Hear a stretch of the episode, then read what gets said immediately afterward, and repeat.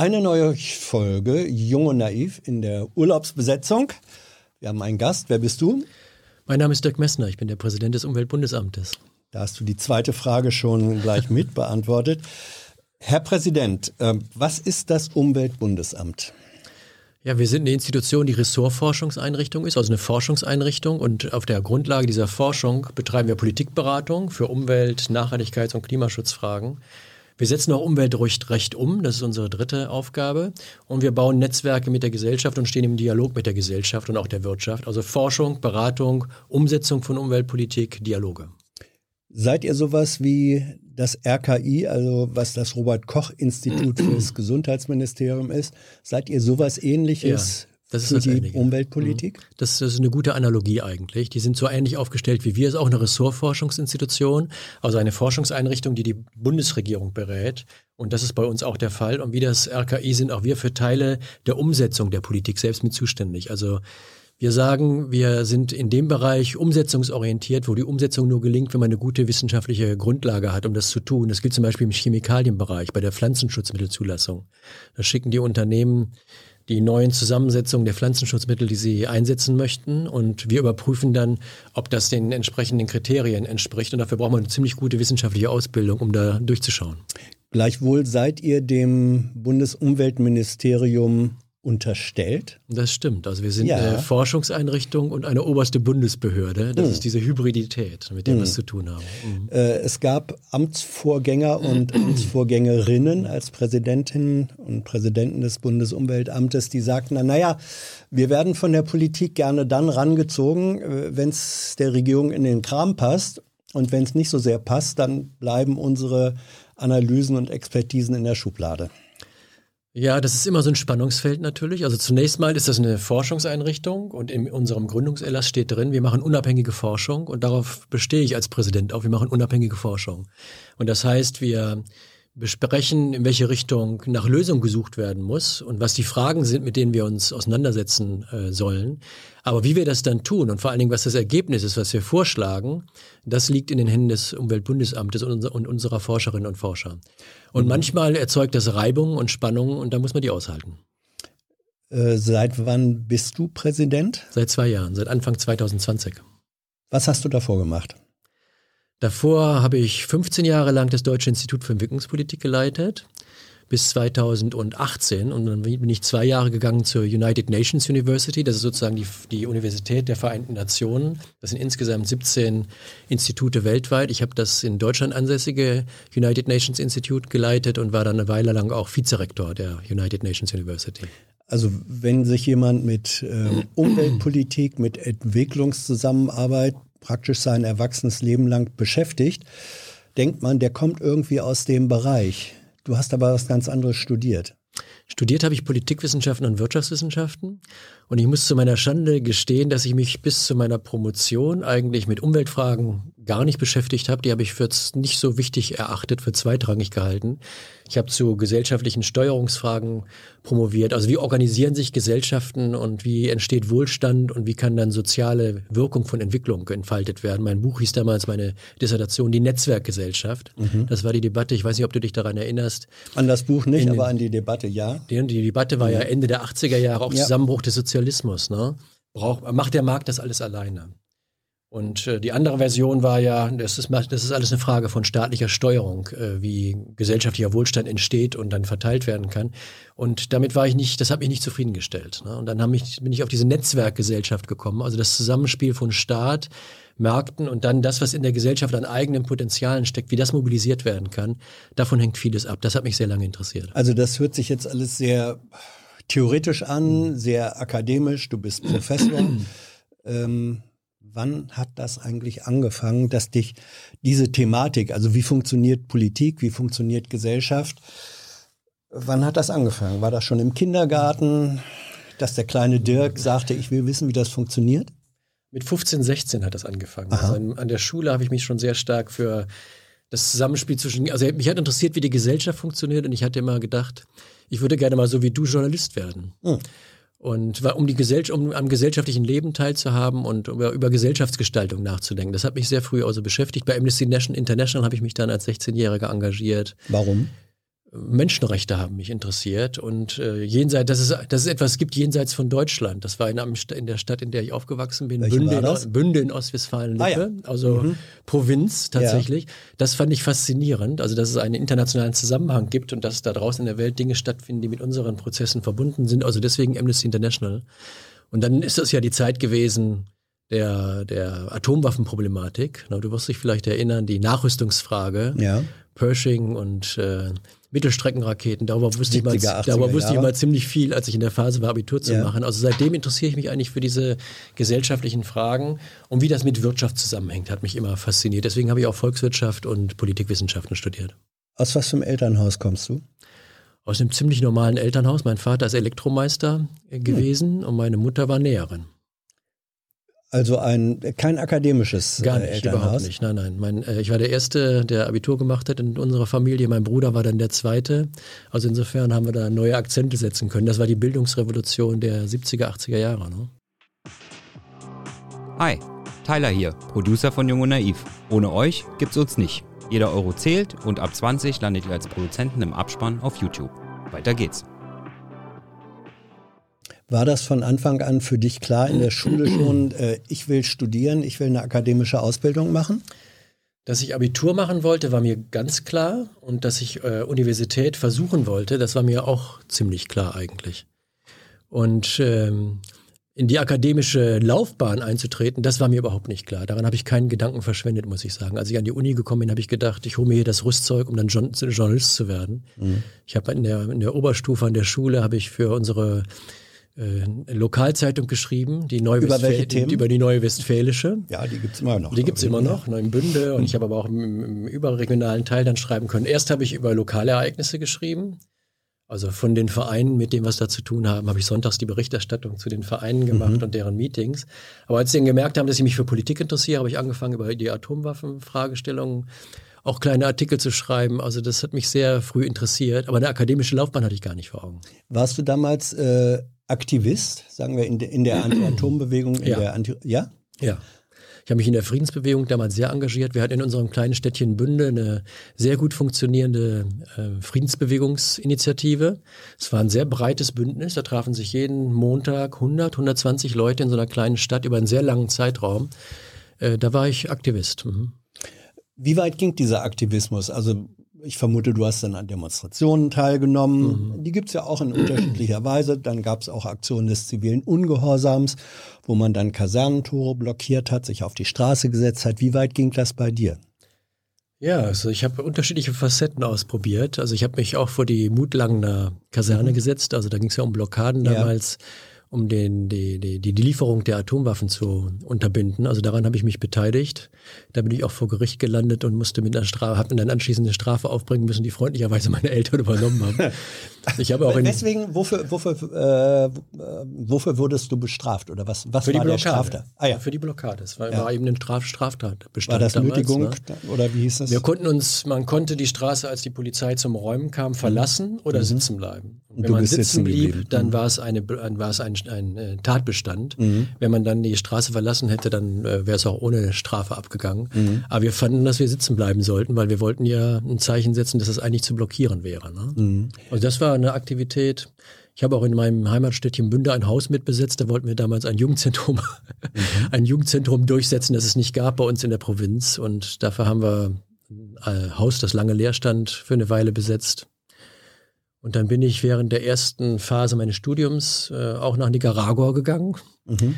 Das war ja damals Solidarität, Solidarität mit, mit Nicaragua mhm. und Solidarität mit der damals sandinistischen Bewegung, ja. die ja die Somoza-Diktatur abgeräumt hatte. Und das hat mir, das hat mir sehr imponiert und das, das wollten wir damals unterstützen. Also ich habe unterschiedliche Facetten des politischen Engagements ausprobiert. Ist das, wirkt das in irgendeiner Weise heute noch nach? Ähm, es gibt ja heute auch Bewegungen, die aktivistisch sind.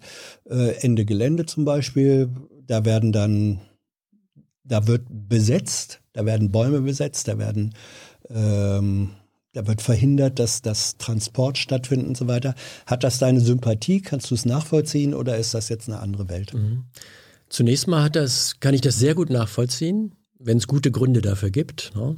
Gibt es die? Die gibt es. Also wenn äh, der Planet gefährdet ist und der ist gefährdet oder wenn Menschenrechte gefährdet sind und es gibt ja Herausforderungen, da sind und Krisen, da sind Menschenrechte gefährdet. Wenn Demokratie gefährdet ist, dann sind das gute Gründe, dass man sich artikuliert. Und dann gibt es unterschiedliche Formen, das zu tun.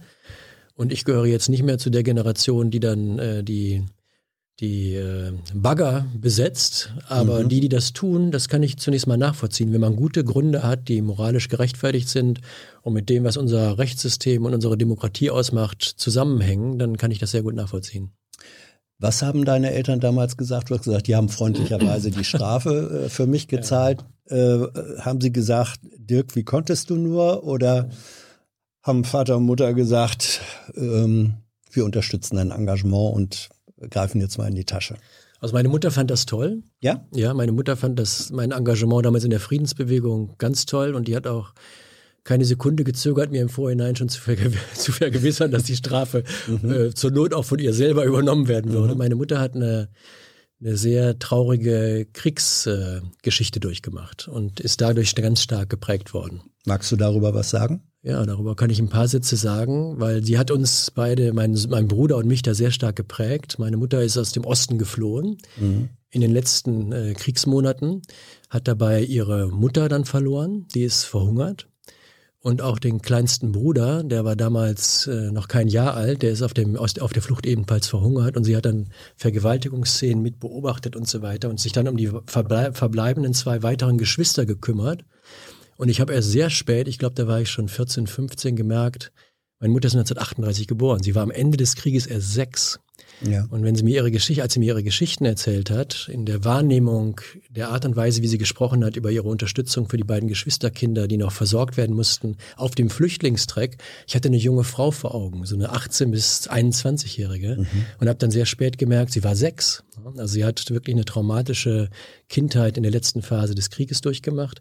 Und das hat sie in dieser ganzen äh, Atom- und Friedensfrage ganz klar positioniert und deswegen hat sie mich da ganz deutlich unterstützt. Mit meinem Vater hatte ich öfter in diesen Fragen Konflikte. Mein Vater war Elektromeister ja. bei einem öffentlichen Verkehrs, äh, bei einem öffentlichen Energieversorgungsunternehmen, die Atomkraftwerke gebaut haben. Das hat mir nicht gut gefallen. Meine Proteste dagegen in Brockdorf und anderswo haben ihm nicht gut gefallen. Äh, also wir sind da immer sehr freundschaftlich miteinander umgegangen und geblieben. Und bis heute habe ich eine sehr gute Beziehung zu meinem Vater. Aber in den konkreten Situationen war er doch sehr aufgebracht, äh, wenn ich auf die Demonstrationen gegen Nuklearkraftwerke ging. Ist dein, äh, also dein Vater lebt noch, entnehme ja, ich jetzt dem, was Vater du sagst. Äh, hab, diskutierst du heute noch mit ihm oder hast vermutlich mit ihm drüber diskutiert, über wie du sagtest, Atomenergie. Äh, Elektromeister kann ich mir vorstellen, finden das nach wie vor eine prima und sichere und saubere Energiequelle. Ja, mhm. ist das so?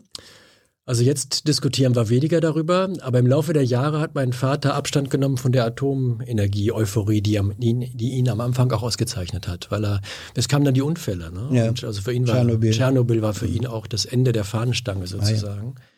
Also da hat sich dann vieles wieder sehr gut eingerenkt. Aber am Ende des Tages hat es ihm, glaube ich, gut gefallen, dass wir uns da proaktiv eingemischt haben. Das entsprach durchaus seinem Geist. Er ist Gewerkschafter gewesen und hat sich in diese Richtung engagiert. Also da habe ich ähm, in all den Fragen, die wir bisher diskutiert haben, Hans, da habe ich viel Unterstützung von meinen Eltern gekriegt. Wenn ich zurückschaue, wird mir das noch viel deutlicher als in der Situation selber. Das habe ich damals für selbstverständlich erachtet, dass meine Eltern so toll zu mir und meinem Bruder da gestanden haben äh, als ich nach Nicaragua abgereist bin, wenn ich mir vorstellte, mein Sohn mit 2021 zieht in so ein Bürgerkriegsland, da wird einem ja gruselig, oder?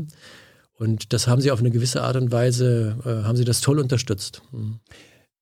Warst du eigentlich ein Outsider, sagen wir, in deiner Alterskohorte, an deiner Schule mit den anderen oder gab es mehr so Leute wie dich? Ja, es gab sehr viele. Ja? Also ich war mal ein Outsider, war ich gar nicht. Ich war, war Klassensprecher und Schülersprecher und habe die Schülerzeitung bei uns an der Schule mitgegründet. Also wir waren in, mhm. ich war in diesen, diesen, diesen, sagen wir mal, in den Gruppen an der Schule engagiert, die, die da in dieser Phase sehr politisiert agiert haben.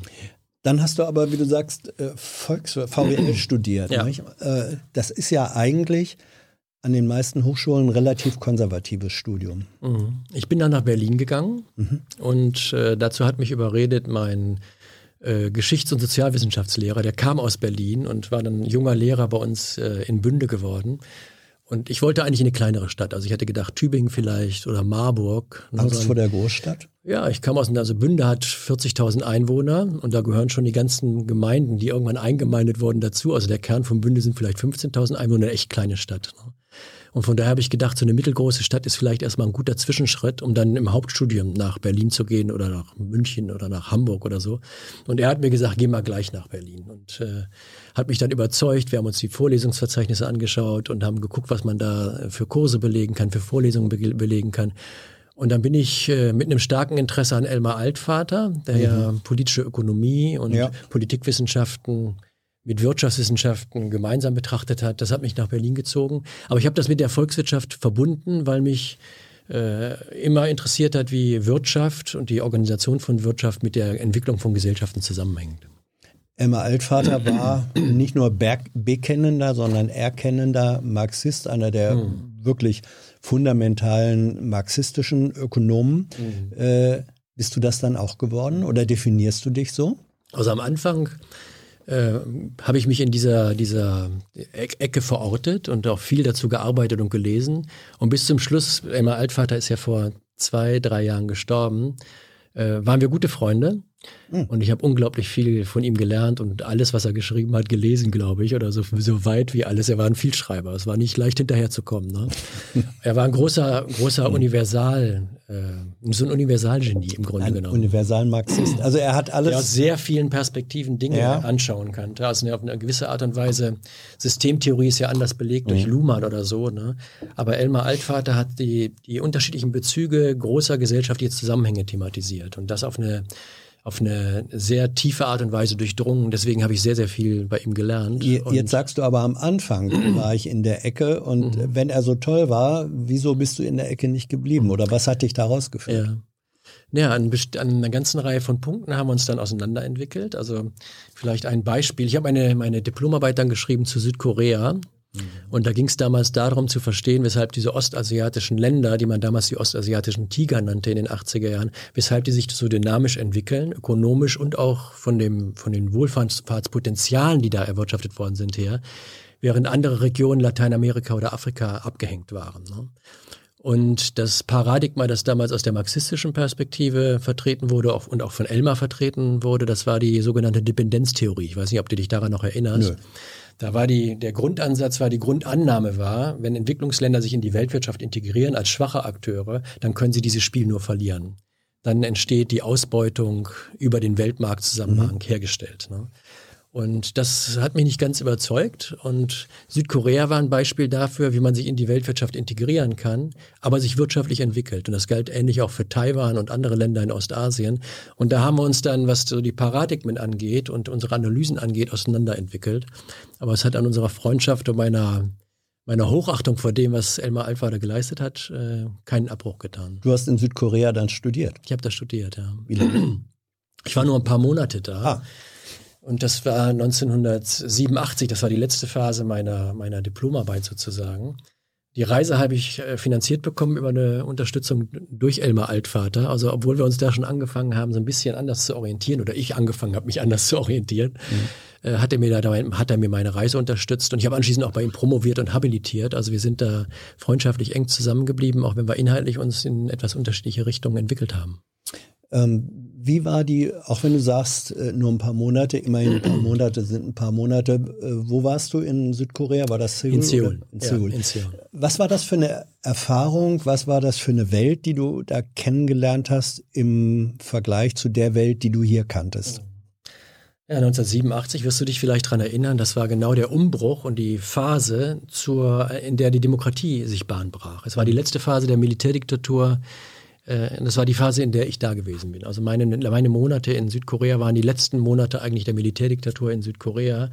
Und die Versuche der Demokratiebewegung, der Bauern, der Arbeiterbewegung, der städtischen urbanen Bewegung gegen die Militärdiktatur aufzustehen. Und das war, da ging es ziemlich ruppig zu. Ich habe damals darüber in der Taz berichtet, also ich, das war in der ersten, das war ja während meines Ach, das Studiums. war dann doch die journalistische Karriere. Ja, das habe ich nebenher noch ah, gemacht. Also ich habe immer für die Taz ein bisschen äh, gearbeitet und mir da Geld verdient und mein Studium mir da verdient und habe auch aus Südkorea relativ äh, regelmäßig dann berichtet während dieser Phase, weil ich einer der wenigen deutschen jungen Journalisten war, die im mhm. Land gewesen sind. Ne?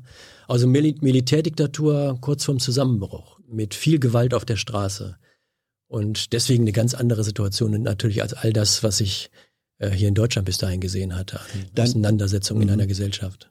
Äh, dein späteres globales Interesse ging dann aber Richtung Lateinamerika, also sozusagen doch ein sehr anderer Kontinent, sehr andere Kulturen. Warum dieser Schwenk? Es hätte ja mhm. auch Asien bleiben können. Ja. Du wirst es vielleicht nicht glauben, aber ich bin nach Asien gegangen wegen Lateinamerika. Also mein, ja. mein Herz schlug eigentlich in Lateinamerika ja. und mein Interesse galt, galt dem lateinamerikanischen Kontinent. Ich spreche auch gut Spanisch und habe mich mit dem Kontinent und seiner Geschichte sehr auseinandergesetzt. Habe da auch so eine, eine starke Beziehung dazu. Äh, aber die Beobachtung war dann, dass Lateinamerika in der Weltwirtschaft immer weiter zurückfiel und damit auch Wohlfahrtsentwicklung in Lateinamerika immer weiter zurückfiel, während diese ostasiatischen Länder diese Aufstiege machten. Mhm. Und mich hat äh, interessiert, wie man das erklären kann, was da eigentlich passiert und ob man da irgendwas davon lernen kann. Haben die ähm, ostasiatischen Gesellschaften äh, ihre eigene Variante einer kapitalistischen Welt- und Nationalwirtschaft disziplinierter umgesetzt als die Latein- oder Südamerikaner? Also die Lateinamerikaner, um in dem Kontinent anzufangen, haben nach dem Ende des Ersten Weltkrieges das getan, was fast alle Entwicklungsländer gemacht haben, auch mit Unterstützung und Beratung der Weltbank beispielsweise und der meisten UN-Organisationen, die nämlich gesagt haben, damals war die Dependenztheorie sozusagen das hegemoniale Paradigma. Die haben gesagt, wer sich in die Weltwirtschaft hineinbegibt, der muss erstmal eine ordentliche Wirtschaft und Industrie aufbauen. Wenn man das geschafft hat, dann kann man sehen, wie man sich in die Weltwirtschaft integriert. Und das haben die lateinamerikanischen Länder besonders lange durchgehalten, weil es ja ressourcenstarke Länder mhm. sind. Also die haben Ressourcen exportiert und mit dem, was sie aus den Ressourceneinnahmen generiert haben an Einnahmen, hinter hohen Zollmauern Industrielandschaften aufgebaut die sich dann aber immer weiter von den weltwirtschaftlichen Effizienzstandards en, ähm, entfernt haben, sodass irgendwann äh, der Kontinent abgehängt war von der Weltwirtschaft. Und was in Südkorea und Taiwan ganz anders gelaufen ist, ist, die haben einen ziemlich pragmatischen, staatlich stark gesteuerten Prozess der, wir haben das damals genannt, selektiven Weltmarktintegration verfolgt also die Industrien hinter Zollmauern aufgebaut, aber dann gesehen, wie man sie schnell in die Weltwirtschaft bekommt, damit die weltwirtschaftliche Integration funktioniert und die weltwirtschaftlichen Lernprozesse, Technologietransfer genutzt werden können. Und so haben sich diese Länder sukzessive integriert in die Weltwirtschaft die lateinamerikanischen Länder haben sich aus ihr rauskatapultiert. Und das das, der, der, der, das, das Fallbeispiel oder die beiden Fallbeispiele, an denen ich da viel dazu gearbeitet habe am Anfang meiner wissenschaftlichen Karriere, waren Argentinien und Südkorea. Und als, als, in, als in den 50er Jahren ja, der zwei, Weltkrieg, zwei, zwei komplett komplette Kontrastfälle. Ja, ne? also ja. ich habe das damals mit Leopoldo Mamora mir angeschaut. Der, mhm. Das war ein Lehrer von mir an der am Lateinamerika-Institut äh, der Freien Universität wir haben uns gut angefreundet und angefangen zusammen publizieren in, zu publizieren in der Phase, als ich meine Diplomarbeit schrieb. Also nach dem Zweiten Weltkrieg war Argentinien das viert, fünft, sechstreichste Land der Erde. Ne? ein Ressourcenreichtum sondergleichen, wunderbare landwirtschaftliche Grundvoraussetzungen. Äh, die Tierhaltung ist auf eine fantastische Art und Weise möglich. Argentinien war der, der Reiskorb und der, das, das Nahrungsmittelversorgungsreservoir für viele Länder dieser Welt, gerade während, der, während der, des Zweiten Weltkrieges. Ne? Südkorea war Anfang der 50er Jahre eines der ärmsten Länder der Welt, auf afrikanischem Niveau im Grunde genommen. Und dann hat Argentinien sich durch diese Abschottungspolitik von der Weltwirtschaft hat sich äh, permanent zurückentwickelt und keinen, keine Lernprozesse in die Richtung der Weltwirtschaft organisieren können, während Südkorea nach und nach diese Prozesse gegangen ist, die ich da eben skizziert habe. Deswegen haben mich diese beiden Länder total fasziniert. Sehr unterschiedlich mhm. und äh, eigentlich zwei Pole innerhalb der Entwicklungspfade der letzten 50, 60 Jahre. Du wurdest dann äh, Direktor, lange Jahre Direktor des DIE, äh, also sozusagen in Deutschland basiert äh, Entwicklungspolitik gemacht. Das mhm. ist ja, wenn man so will, bist du aus der Beobachterposition in die des Akteurs gegangen. Mhm. Was aus dem, was du wissenschaftlich erforscht und lebend erfahren hast, ist dann in die Politik und in die Gestaltung des DIE übergegangen. Mhm.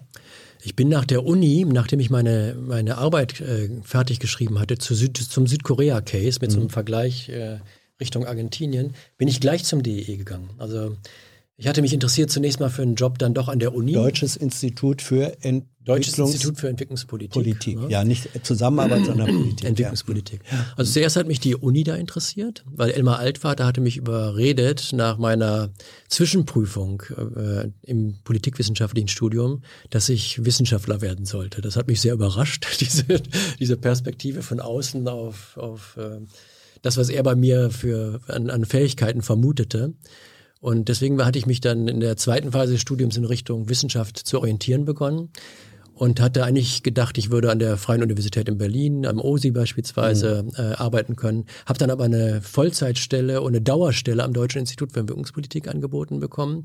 Und die haben mich in der Lateinamerika-Abteilung angestellt, wegen meines Asien äh, Know-hows. Also das, was ich dahinter, was mich das dahinter sehr, sehr über Bande äh, gespielt, ja. Ja, also meine Intuition, ja. dass es da ein Lernpotenzial gibt, wenn man diese mhm. beiden Regionen sich anschaut, die hat sich da eigentlich ganz gut ausgezahlt. Und so bin ich dann am Deutschen Institut für Entwicklungspolitik gelandet als ganz junger Wissenschaftler. Da war ich 25, 26.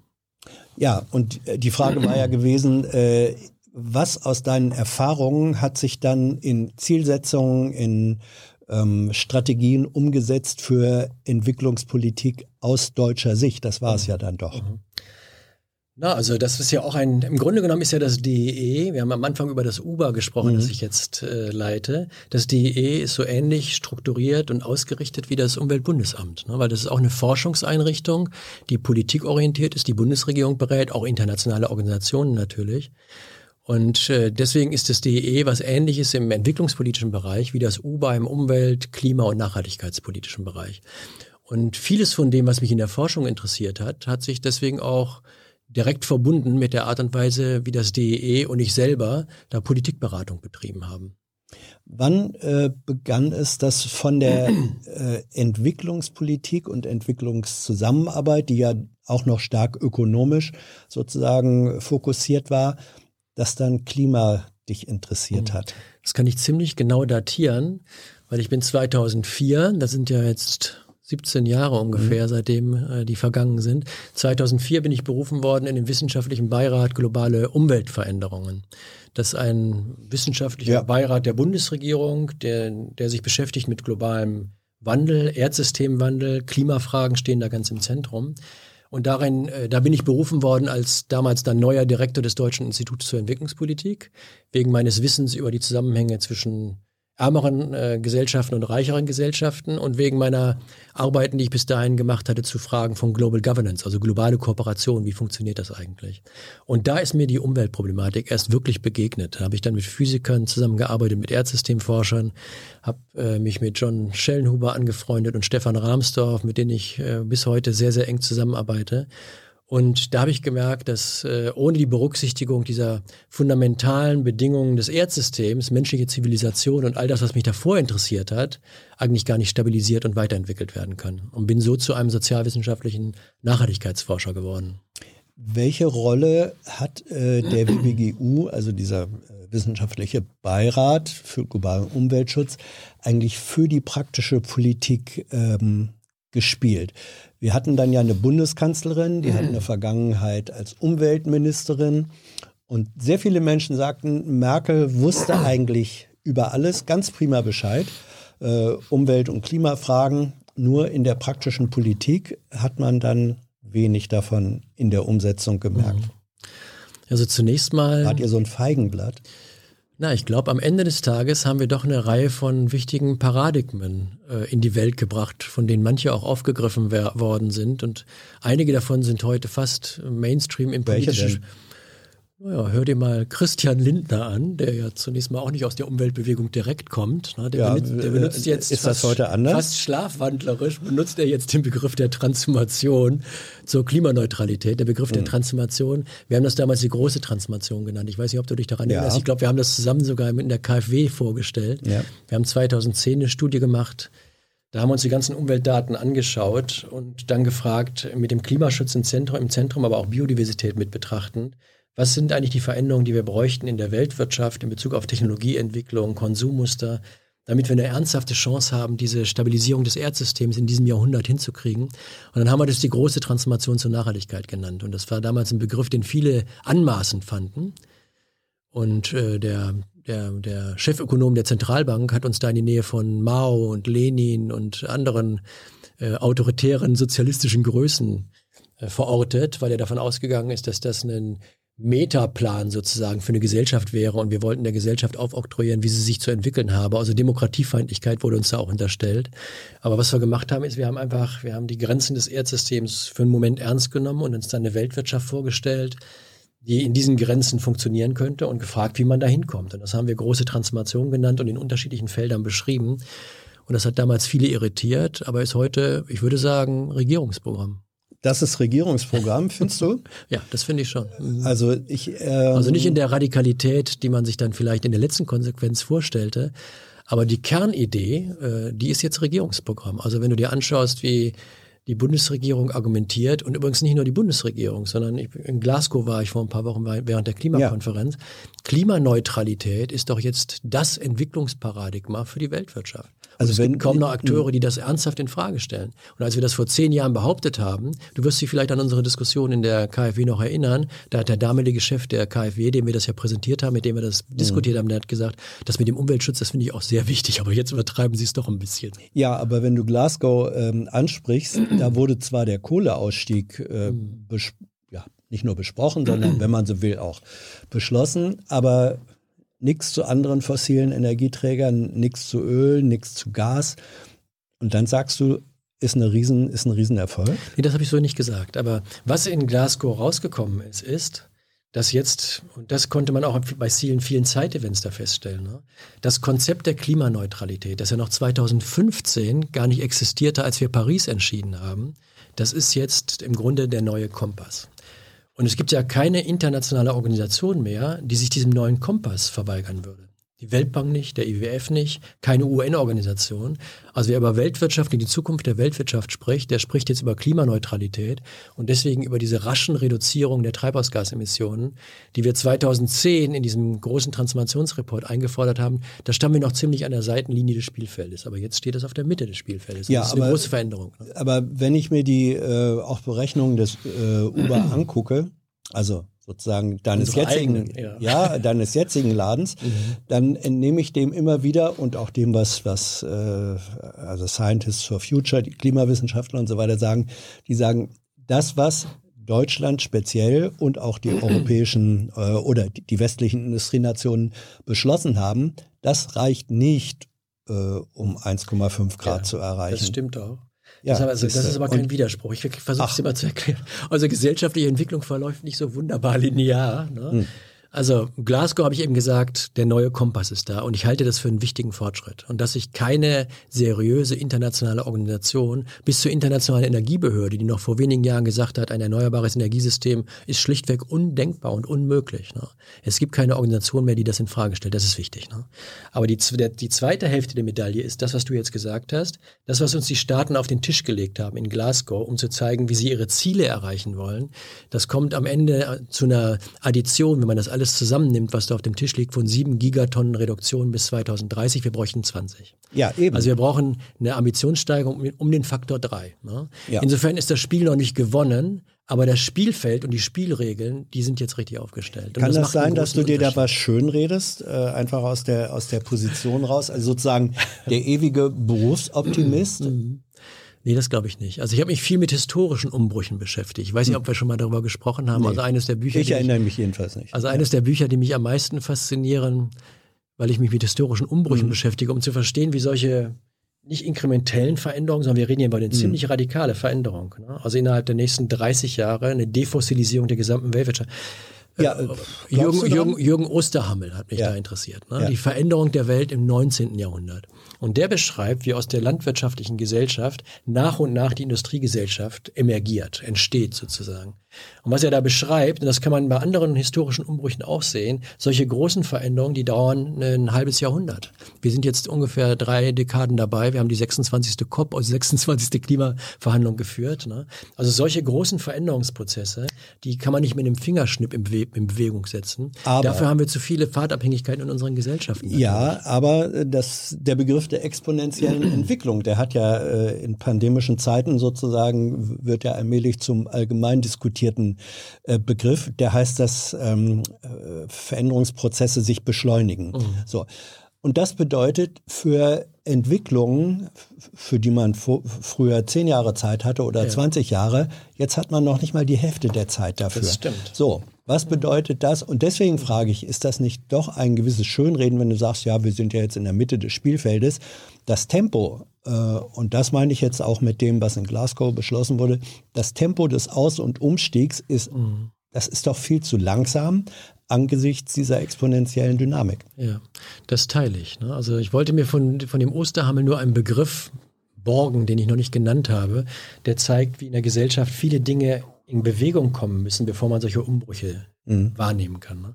Den Begriff, den er da geprägt hat, ist der der, ein schönes deutsches Wort, der der Häufigkeitsverdichtungen. Also du hast, Was ist das? Eine Häufigkeitsverdichtung ist, wenn, wenn er die landwirtschaftliche Gesellschaft im Umbruch zur Industriegesellschaft beschreibt. Am Anfang gibt es eine Dampfmaschine. Ja, was bewirkt die Dampfmaschine zunächst? Gar nichts. Ja. Dann lernen die Menschen mit der Dampfmaschine bestimmte Produktionsprozesse vollständig neu zu organisieren. Dadurch entstehen bestimmte Dynamiken. Dann kann man sehen, wie auch in anderen Feldern der Gesellschaft, in der Kultur beispielsweise, die romantischen Weltbilder sich sukzessive überleben. Also die Gesellschaft kommt an vielen Ecken und Enden in Schwingung und in Bewegung und dann findet irgendwann so ein Umbruch zu einer neuen Formation statt. Und das, was wir im Augenblick beobachten in unserer äh, Gesellschaft, in der wir uns befinden und im internationalen System, das kann man interpretieren als Häufigkeitsverdichtungen in Richtung einer solchen neuen, hoffentlich dann nachhaltigen Weltwirtschaft, die da entstehen könnte. Und die größte Sorge, die ich mir dabei mache, ist die, die du angesprochen hast. Das ist tatsächlich das, das größte Fragezeichen. Das ist die Frage, ob wir in dem engen Zeitfenster, das uns bleibt, um insbesondere die Klimaprobleme ernsthaft lösen zu können, dann auch zu Lösungen zu kommen. Wenn es dieses äh, enge Zeitfenster nicht gäbe, also wenn wir bis 2100, 2120 diese Herausforderungen leisten müssten und umsetzen müssten, über die wir da jetzt reden, wäre ich komplett relaxed. Wir konnten das finanzieren, die Technologien sind schon weit entwickelt, die müssen nach und nach umgesetzt werden. Wir brauchen neue Infrastrukturen. Aber dass wir das jetzt in diesem engen Zeitkorridor hinbekommen müssen, das ist die größte Herausforderung. Und das macht, das, an dem Punkt mache ich mir Sorgen. Ähm, ist eigentlich äh, die Tatsache der neuen Bundesregierung, die wir jetzt haben, äh, das Ampelbündnis, passt die in irgendeiner Weise äh, rein in diese in so Kategorien wie wie ähm, Systemwandel äh, oder ist das dann letztlich doch die Fortsetzung von Merkel mit anderen Mitteln? Also ich glaube, ich, also ich meine, am Ende des Tages geht es nicht nur darum, dass eine knappe 50 Prozent Mehrheit so eine Gesellschaft in eine neue Richtung dreht, sondern ich glaube, dass der Prozess viel tiefer geht. Also wenn ich über die Klimaneutralität rede, ne, guck dir mal an, Äh, was sa- Sag mal eben, wie du Klimaneutralität definierst. Da gibt es ja sehr unterschiedliche Vorstellungen. Ja, Klimaneutralität ist ja, dass die, die, die Summe dessen, was wir emittieren, durch Menschen erzeugt, in der Atmosphäre an An, Treibhausgasen, an, ne, an Treibhausgasen, ja. dass die äh, auf, am Ende des Tages sich auf Null addieren müssen, äh, der Senken inklusive, die wir, an, die wir anzubieten haben. Sodass wir tatsächlich die, diesen 1,5 bis 2 Grad äh, Korridor noch erreichen können. Dafür steht uns ein bestimmtes Budget nur noch zur Verfügung. Das sind 500 Gigatonnen Treibhausgase äh, für die gesamte Menschheit. Äh, die mit, denen, mit der müssen wir jetzt auskommen. Wie viel, wie viel emittiert die gesamte Menschheit derzeit pro Jahr? Gut 45 Gigatonnen. Also das heißt, Das heißt, diese 10 1,5 bis Grad 11 erreichen wollen, Jahre. dann bleiben wir noch 10 bis 11 Ja. Jahre. Deswegen äh, sage ich auch selten, eigentlich nie 1,5 Grad müssen erreicht werden, sondern ich sage der 1,5 bis 2 Grad Korridor, weil das ist noch zu schaffen. Ja. Du hast, ähm, nee, ich frage anders. Hast du in den Koalitionsvertrag reingeguckt? Vermutlich ja. ja, natürlich. Und? Naja, also was jetzt wirklich neu an diesem Koalitionsvertrag ist, dass sich die Klimaproblematik durch eine ganze Reihe von Sektoren zieht. Und äh, bis zum letzten Koalitionsvertrag war die für die Klimapolitik war immer die Umweltministerin oder der Umweltminister zuständig und die anderen haben ihre Spiele gespielt. Ne?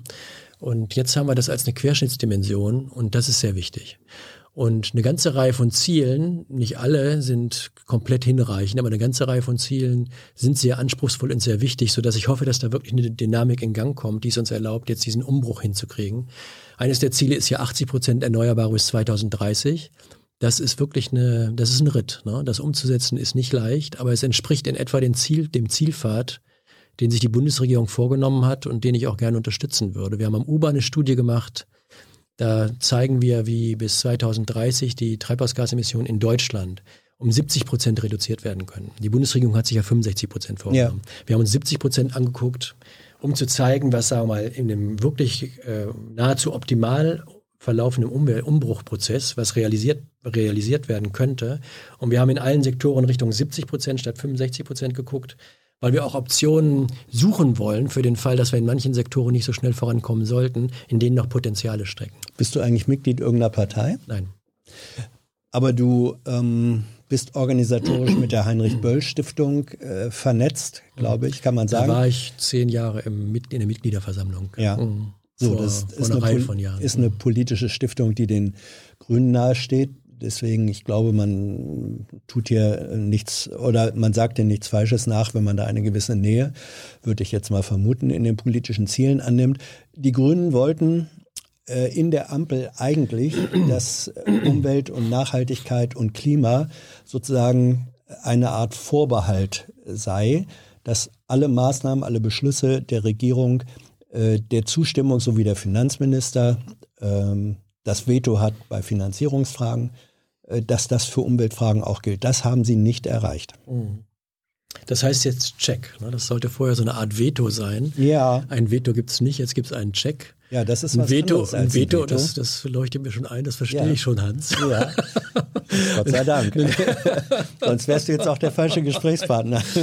also ein Veto wäre natürlich die härtere Karte gewesen mhm. und ein stärkeres Steuerungsinstrument gewesen bei einer Koalition, äh, mit der man, äh, bei der man mit 14 äh, Prozent Stimmen an der Wahl rausgekommen ist, das ist eben keine Koalitionsvereinbarung, die man hätte erreichen können, wenn man 90 Prozent darstellt. Also insofern Aber die FDP hat noch weniger Prozentpunkte und hat ein Veto. Naja, also jetzt wollen wir mal gucken, was da wirklich bei rauskommt. Was ich äh, interessant finde ist, also mal, deswegen, du hast mich eben nach der ja. Parteienkonstellation gefragt, die diesen Umbruch schaffen könnte. Ja. Und äh, ich interessiere mich ja sehr für Politik. Ich war bei den Grünen engagiert. Ich habe auch sehr viel mit den Sozialdemokraten gemacht. Ich habe auch mit vielen CDU-Ministern äh, mhm. zusammengearbeitet, oft auch produktiv. Ne? Mich interessiert, wie gesellschaftliche Formationen aussehen können, die so einen Umbruch bewerkstelligen. Und wir hatten ja vor wenigen Monaten noch eine ganz andere Vermutung. Wir haben ja gedacht, es wird eine schwarz-grüne äh, Konstellation Wäre werden. Wäre die ne? lieber gewesen? Naja, wenn ich die nüchtern als Wissenschaftler mir angucke, jetzt rede ich nicht als Politikbeobachter mhm. oder jemand der, der, jemand, der politisch eine Situation einordnet und das richtig oder falsch findet. Also in so einer Konstellation mit den Konservativen wäre es vielleicht äh, leichter gefallen, mit den Unternehmen zusammen in eine gemeinsame Richtung zu gehen, weil der BDI sich gegenüber einer CDU geführten oder gegenüber einer schwarz-grünen Konstellation vielleicht äh, geneigter gefühlt hätte, das zu unterstützen. Ne? Und in dieser Konstellation haben wir jetzt den, den Vorteil, es gibt also unterschiedliche Vor- und Nachteile jeweiliger Konstellationen. Hier haben wir jetzt den Vorteil, dass mit den Sozialdemokraten diese starke Verankerung in die sozialen Milieus und auch in die gewerkschaftlichen Milieus und die fortschrittlichen Unternehmermilieus äh, hinein existiert. Denn am Ende des Tages ist die Problematik des Klimaschutzes ohne eine soziale Dimension äh, nicht umsetzbar und nicht erreichbar. Ne? Also unterschiedliche Konstellationen haben jeweilige Vor- und Nachteile. Ich meine, wenn man in die Geschichte guckt, haben ja oft die Konservativen wichtige sozialdemokratische, also richtige, wichtige Sozialreformen durchgesetzt und die Sozialdemokraten haben ab und an, denk an die Agenda 2010, mhm. Agenden durchgesetzt, die man eher beim politischen Gegner vermutet hätte. Also von daher äh, finde ich es gut, dass die Klimaschutzproblematik nicht mehr an eine Partei nur gebunden ist, sondern im Grunde genommen in allen Parteien bis auf äh, die undemokratischste in unserem Spektrum, mhm. mit der was da im Bundestag zu tun haben, eigentlich zum Mainstream geworden ist. Diese, das Mainstream geworden sein ist die Bedingung dafür, dass wir überhaupt eine einigermaßen ernsthafte Chance haben, dieses anspruchsvolle Programm wirklich umzusetzen. Mhm. Wenn ihr Fragen habt oder Anmerkungen, Kritik an dem, was Dirk sagt, ihr seid herzlich eingeladen im Chat, euch dazu zu äußern. Ähm, Kira notiert das und die Fragen kommen dann am Ende rein. Also nur Mut, ich bin mal gespannt, was da kommt. Du hast einen positiven, äh, ein positives Verhältnis zum Begriff Mainstream. Mhm. Äh, da, das wird nicht allen gefallen. Wieso ist Mainstream gut? Na, wenn, wenn, ich meine jetzt mit Mainstream in der Mitte der Gesellschaft angekommen. Und das finde ich sehr wichtig. Also äh, wenn man, wenn man Veränderungsprozesse in der Gesellschaft sich anschaut, dann finden die zunächst mal nicht aus dem Mainstream statt, sondern Dynamiken von Veränderungen in einer, Gesellschaft. Ja, das heißt, zum Avantgarde ist zum, die Vorhut, die, zum, die so ein bisschen. Ja, zum Guten wie zum Schlechten. Mhm. Also es können ja auch rechtspopulistische und rechtsradikale Ränder können ja anfangen, die Gesellschaft neu zu strukturieren. Also in Frankreich haben wir ja bei der letzten Wahl große Sorge gehabt. Ich hoffe, dass wir bei der nächsten Wahl nicht wieder in eine ähnliche Bredouille kommen. Doch. Dass wir Sorgen haben mussten, äh, die Sorge haben mussten, dass da der rechte Rand sozusagen die Gesellschaft umstülpt und neu ausrichtet. Äh, aber solche Veränderungstendenzen, die finden, von der, finden in Nischen statt zunächst mal. Und wenn es aus diesen Nischen heraus gelingt, die Gesellschaft davon zu überzeugen, und in einer demokratischen Gesellschaft sollte es uns ja darum gehen, dass man die, die Bevölkerung mitnimmt, einbindet, Teil des gesellschaftlichen Gemeinwesens wird, wenn man, wenn es da gelingt, die Gesamtrichtung der Gesellschaft neu zu beeinflussen, dann finde ich das äh, wichtig und notwendig für diese Veränderungsprozesse, die wir, die wir brauchen. Und meine Wahrnehmung ist, ist, dass wir da weit vorangeschritten sind. Also wirklich, also ähm, vor vor drei Wochen etwa ja, gegen Ende der Koalitionsverhandlungen, da hast du dich öffentlich geäußert und hast gesagt, der Verkehrs ohne, ohne Veränderung im Verkehrssektor, der der einzige Sektor ist, wo in Deutschland seit 1990 keine Schadstoffreduzierungen äh, stattgefunden haben. Ohne Veränderung da wird das alles mhm. nichts mit der Klimawende. Das habe ich gesagt. Das hast du gesagt. Und was sagst du jetzt ja. zu dem FDP? Äh, Aber Hans, so ist das. Also, Verkehrssenator. Ja. Naja, ja. jetzt lass uns mal dabei bleiben. Also du hast gesagt, ohne Veränderung mhm. im Verkehrssektor wird das nichts. Äh, siehst du irgendwelche Anzeichen dafür, dass in der Verkehrspolitik sich da jetzt etwas äh, ändert? Mhm. Also sind, ich bin, ich hätte mir ein anspruchsvolleres Verkehrskapitel gewünscht, das ist ja gar keine Frage. Ne? Und du hast recht mit deiner Bestandsaufnahme. Da haben wir in den letzten 20 Jahren keine Fortschritte gemacht. Stagnation ist da zu sehen. Das sind 30 Jahre. Wie in, wie in anderen Sektoren ja. auch. Also die, der einzige Sektor, wo wir wirklich schon die Kurve nach unten sehen bei den Emissionen, ist der Energiesektor. Ja. Also in allen anderen Sektoren muss ziemlich viel getan werden. Also deswegen habe ich ja da angemahnt. Äh, vergesst diesen Sektor nicht. Wir können ohne diesen Sektor unsere Ziele nicht erreichen. Und das, dazu stehe ich auch weiterhin. Ja, und dann, ohne, dann hat die FDP gesagt, gesagt, oh, vielen Dank für den Hinweis, wir übernehmen jetzt mal dieses Ressort. Ja, aber Hans, äh, auf der anderen Seite, ich, also die Vielschichtigkeit von gesellschaftlicher Entwicklung. Ne?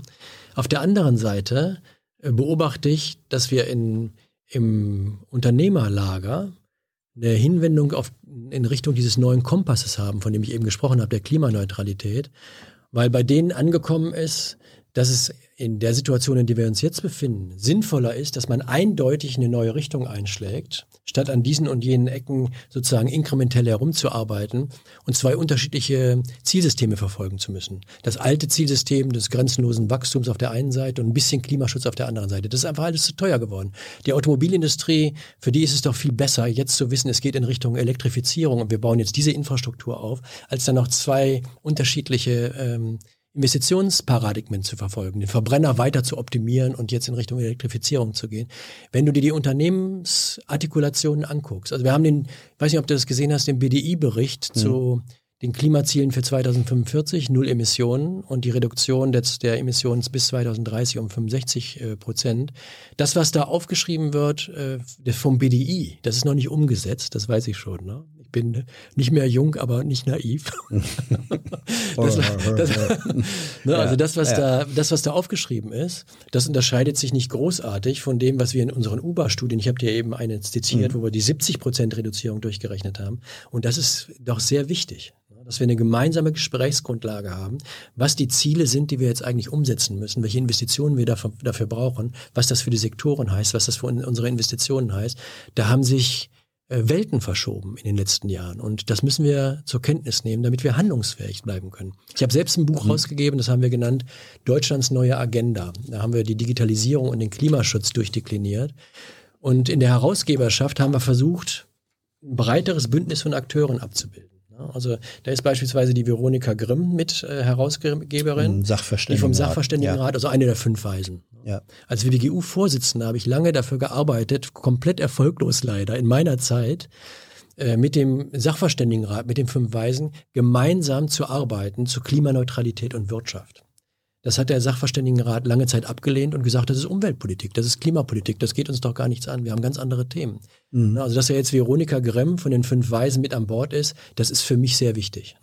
Und die fünf Weisen ja insgesamt sich auch in diese Richtung jetzt artikulieren und da viel stärker gearbeitet wird, das finde ich sehr wichtig. Dann haben wir äh, Joachim Lang mit an Bord bei diesen Herausgebern, äh, weil Joachim Lang für den BDI arbeitet, Hauptgeschäftsführer dort ist und die Klimaziele aber eins zu eins mitträgt. Und das ist wichtig, dass dem so ist. Also wir brauchen eine gesellschaftliche Veränderung, die sehr tief geht in so Also Gegner, Gegner durch Umarmung zu Verbündeten machen, ist das der Ansatz? Ich würde sagen Transformationsallianzen aufbauen. So hieße das in meiner Sprache halt. Ja. ja. ähm, aber hältst du das nicht für wichtig? Also Entschuldigung, wenn, weil ich meine, es ist doch wichtig, dass Jetzt wir. Jetzt stellst du hier die Fragen? Nö. Aber eine, Na gut, äh, wir, wir, führen das, ein Gespräch. Ja, ja, ja, also, ja, ja. Es, vielleicht ist es auch nur eine rhetorische ja. Frage. Ne? Ja. Es ist doch wichtig, wenn wir im Unternehmerlager Ansprechpartner finden, die mit uns dabei übereinstimmen, dass wir Pfade entwickeln müssen, um diese anspruchsvollen Klimaziele auch tatsächlich zu erreichen, statt mit Unternehmen zu tun zu haben und Unternehmerverbänden, die sagen, das Zielsystem ist Unsinn, das ist alles unerreichbar das können wir uns nicht leisten, wir ruinieren unseren Wohlstand. Wäre dir das lieber, so eine Konstellation? Mir wären Konstellationen am liebsten, äh, die die nötigen Veränderungen relativ schnell angehen. Und wenn ich mir jetzt äh, angucke, klimaschädliche Subventionen, die ja häufig auch etwas mit Unternehmensvorteilen, die davon profitieren, zu tun haben. Das sind im Jahr ungefähr 2018 waren es über 65 Milliarden. Das weiß Euro. ich genau, weil wir rechnen ja, das ja aus. Ihr rechnet das, ihr rechnet das ja aus. Ja. So, wo findest du denn jetzt in dem Koalitionsvertrag mhm. den zwingenden Abbau äh, klimaschädlicher Subventionen? Mhm. Ja, der ist leider in einem Satz versteckt, dass das überprüft wird ja. und man Fortschritte erreichen will. Mir wäre es lieber, mir wäre es lieber gewesen, da hätte drin gestanden, was wir äh, wenige Tage davor in, der, in einer Pressekonferenz mhm. ja dargestellt haben. Wir haben gezeigt, dass wir von den 65 Milliarden 30 Milliarden in den nächsten vier Jahren abbauen könnten aus unserer Perspektive.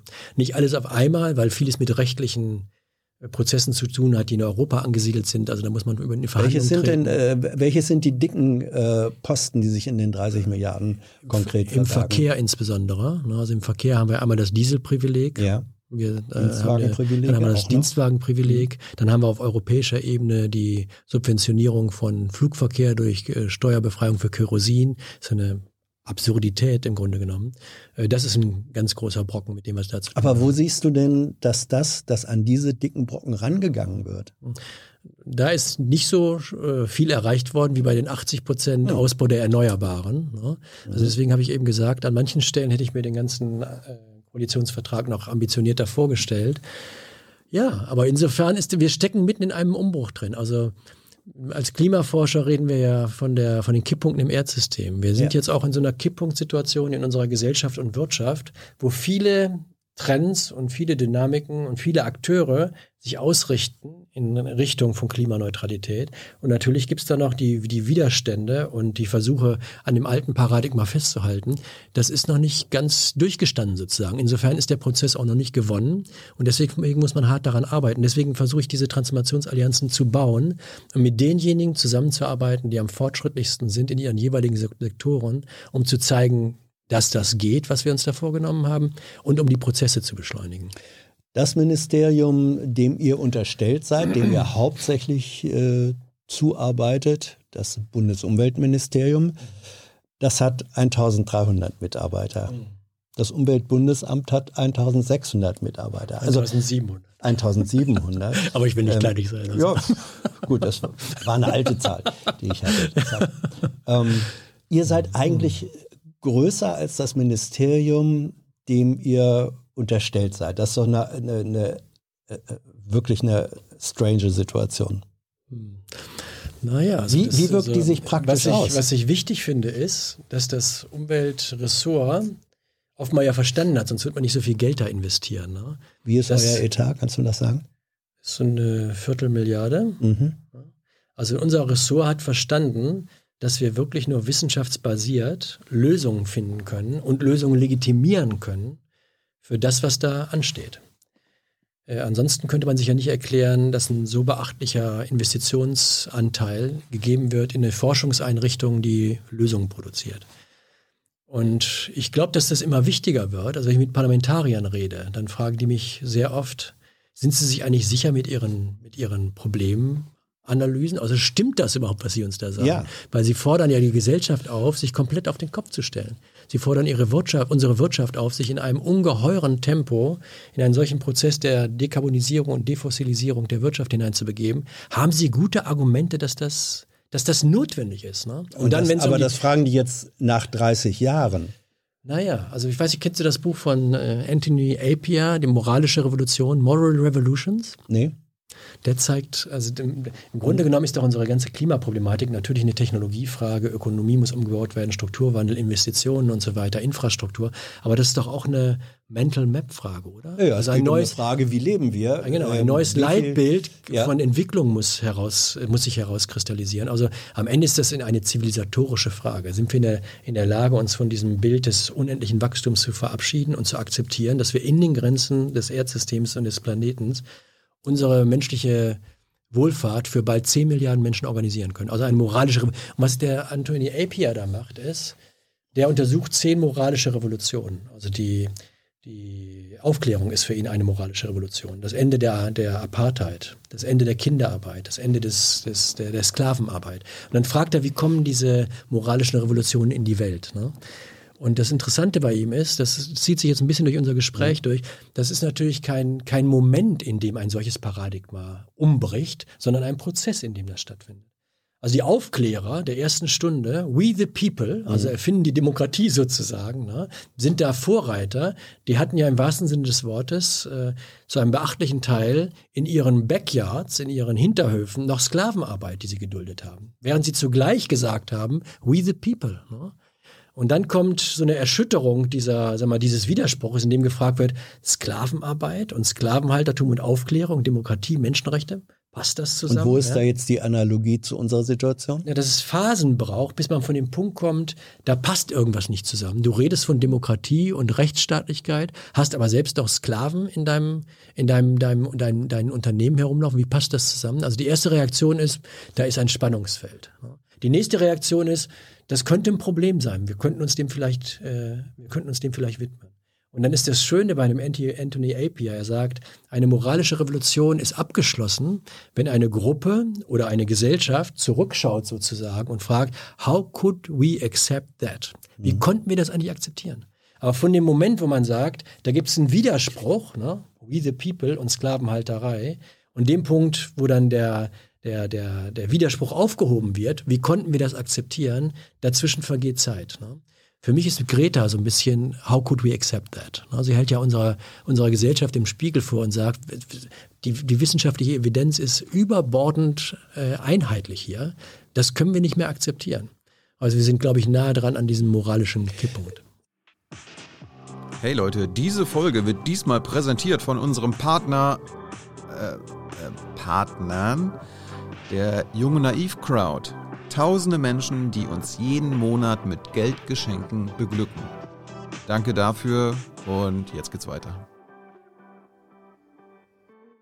Du hast eben äh, in so einem beiläufigen Halbsatz gesagt, ja, diese Vorstellung vom ewigen Wachstum, äh, die ist aber, also mindestens war sie ein Credo, der bisherigen äh, Bundesregierung und ich habe nichts gehört, dass die neue Ampelkoalition sich von diesem Leitbild des andauernden auch Wirtschaftswachstums verabschiedet hätte. Mhm. Wo ist denn dann der Lernprozess? Mhm. Wo ist die Aufklärung? Naja, Hans, wenn wir sagen, wir wollen keine Emissionen mehr tätigen, dann heißt das ja, dass wir uns von einem großen Teil unserer jetzt existierenden Wirtschaft verabschieden müssen, weil wir in den, Gren weil wir in den, in den Grenzen des, äh, dessen, was, den Klimaschutz, was der Klimaschutz von uns verlangt, in diesen Grenzen wollen wir zukünftig wirtschaftliche Entwicklung organisieren. Das ist ja ein Unterschied. Ne?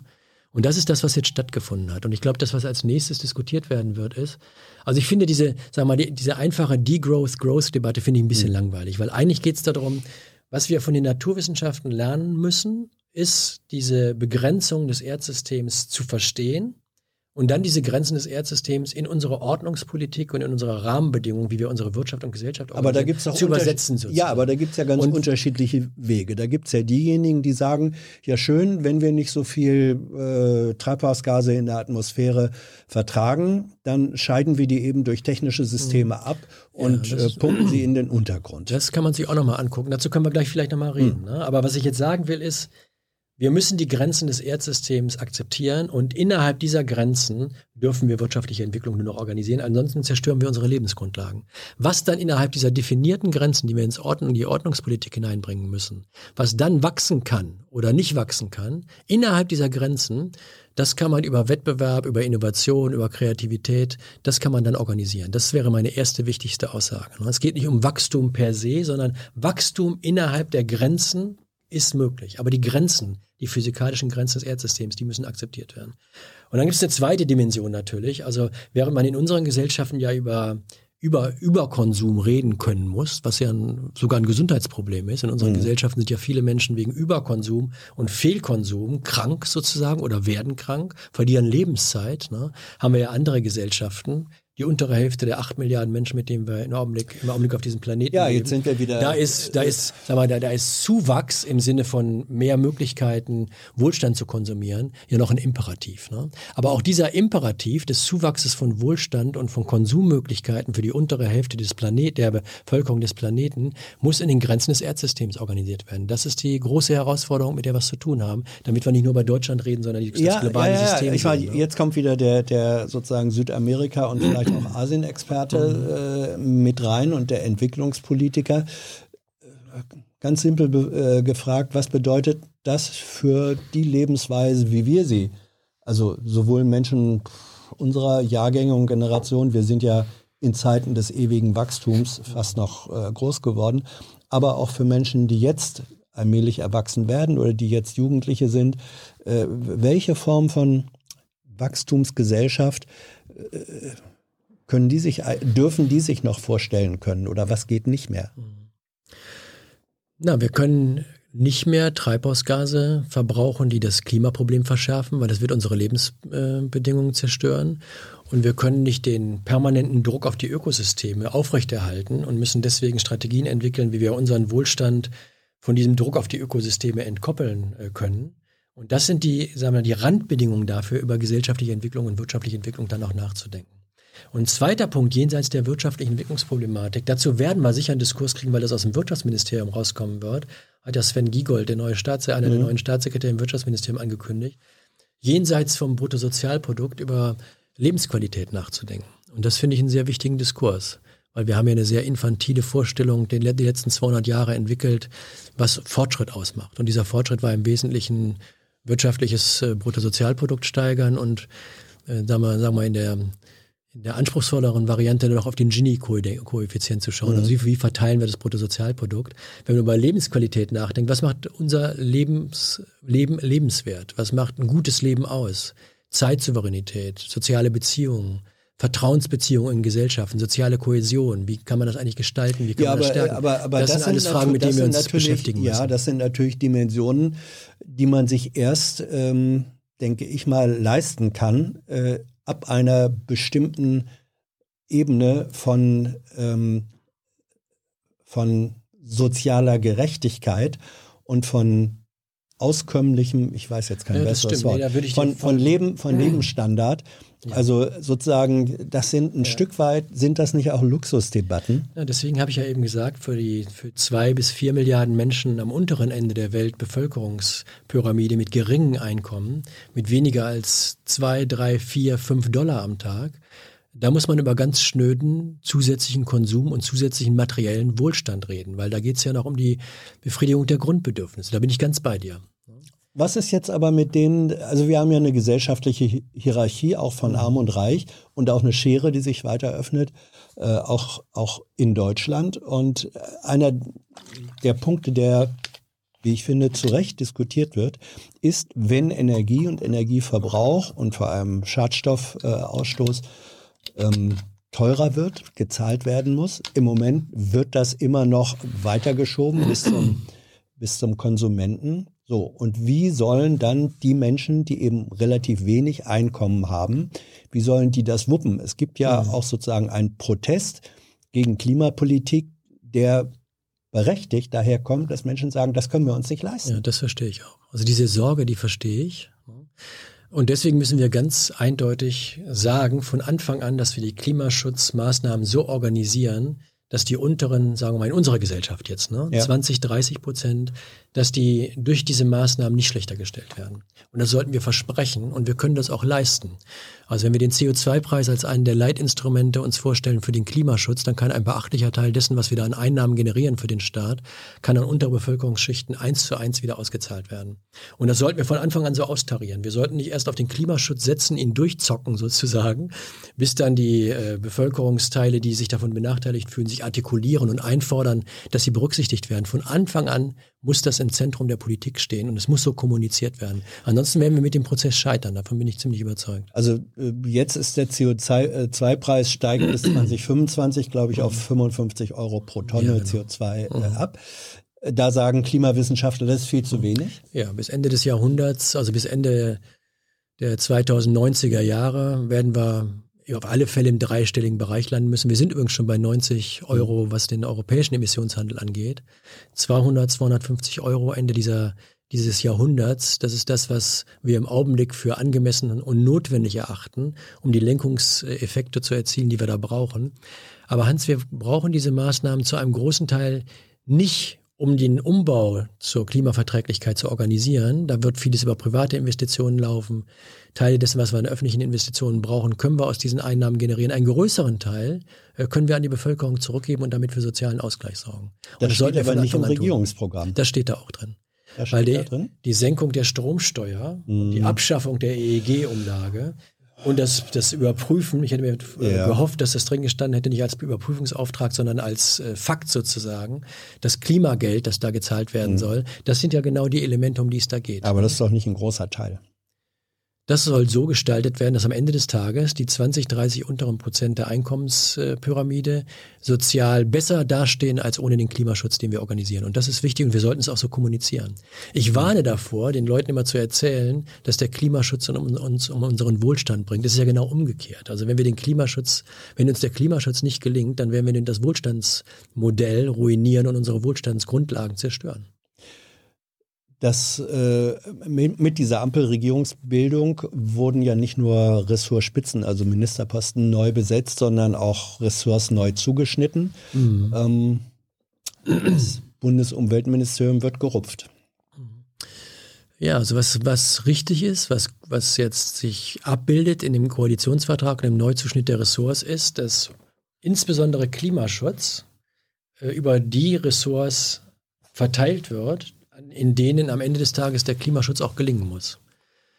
Äh, am Ende des Tages ist das Zentrum der Veränderung zur Klimaverträglichkeit der Umbau unserer Wirtschaft. Und das ist ja die Idee, äh, die die Grünen und äh, Habeck verfolgt haben mit dem Umbau des Wirtschaftsministeriums in Richtung eines Klimaministeriums. Und das Gleiche soll in der Landwirtschaft auch stattfinden. Dass in der Landwirtschaft jetzt Landwirtschaft, Umweltschutz, Klimaschutz zusammengedacht werden, das geht ja auch in diese Richtung. Das Bauministerium hat einen ähnlichen Auftrag. Beim Verkehrs, im Verkehrsbereich haben wir schon besprochen, hätte ja. ich mir das ein bisschen schärfer vorgestellt, als es jetzt da formuliert ist. Aber hier ist die Idee, der Klimaschutz geht alle an und muss in allen Ressorts vorangebracht werden. Das heißt, das Ministerium, dem ihr äh, zugeordnet seid, das, das Umweltministerium, es wird das ist faktisch, ich, ich könnte jetzt es nicht anders nennen, es wird ein Stück weit gerupft, es verliert Kompetenzen und du bist damit einverstanden? Hm, mit den Leuten, mit denen wir im Haus zu Klimaschutzfragen arbeiten, werden wir in Zukunft mit dem Wirtschaftsministerium zusammenarbeiten. Wir haben bisher auch schon mit dem Wirtschaftsministerium zusammengearbeitet. Das war nicht ganz leicht, weil die, das ja, Wirtschaftsministerium eben. war ja in den letzten, Momentchen, das Wirtschaftsministerium war ja in den letzten vier Jahren für die erneuerbaren Energien bereits zuständig. Das ist ja aus dem Ministerium. Große Erfolgsgeschichte. Das war ja natürlich keine Erfolgsgeschichte. Deswegen mussten wir da im Haus, in einem Haus, das zunächst mal gar nicht auf Klimaschutz ausgerichtet war, im BMW, mit den Kollegen dort zu Klimaschutzfragen eng zusammenarbeiten. Das war schwierig schwierig. Aber wenn wir jetzt einen Ressortleiter haben und ein Ressortteam haben und ein Ministerium haben, das Klimaschutz und Umweltschutz systemisch in neue Richtungen entwickelt, mhm. dann sind das für uns natürlich wichtige Ansprechpartner und da öffnen sich neue Türen. Also der Fisch riecht gut vom Kopf her. Ähm, Ist mal eine neue Variante, ne? Ja, ich meine, wenn du ein System verändern willst, wir haben das, wir haben eben davon gesprochen, mhm. das System von den Rändern her verändern. Im Grunde genommen hat ja, das ist ja eine interessante Dynamik, oder? Also ein kleines Ressort wie das Umweltressort hat über die vergangenen Jahre und Jahre die Wirtschaft am Ende des Tages so stark unter Druck gesetzt, dass wir jetzt die wirtschaftspolitischen äh, Fragestellungen strukturell und systemisch mit Klimaschutzfragen zusammenführen. Das ist ja das, was gerade stattfindet. Ja, aber es war ja, du hast das selber gesagt, Energie wurde ins äh, wurde aus dem BMU, wo es früher war, mhm. dann ins äh, Wirtschaftsministerium mhm. verlagert mit dem Ergebnis, dass die, der Ausbau der Erneuerbaren, vor allem der Infrastruktur dafür, nicht stattgefunden hat, ja, sondern gut. eher rückläufig ja. geworden ist. Und du denkst jetzt, weil da ein neuer Minister ist, dass der ganze Apparat auf einmal anders funktioniert?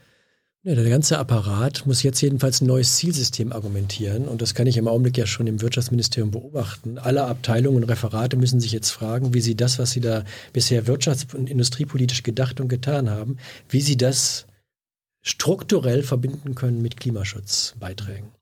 Weil ansonsten werden sie die neue Hausleitung wahrscheinlich sehr enttäuschen müssen. Und das ist äh, das ist nichts, was einem Abteilungsleiter oder Referatsleiter Spaß macht. Also insofern wird dieses Haus sich nach und nach auf dieses neue Zielsystem ausrichten. Und wenn das gelingt, dann ist der Klimaschutz in der Mitte des Veränderungsprozesses angekommen in der Wirtschaft. Und dass er daneben auch in den anderen Ressorts jetzt einen höheren Stellenwert hat, äh, das ist wichtig.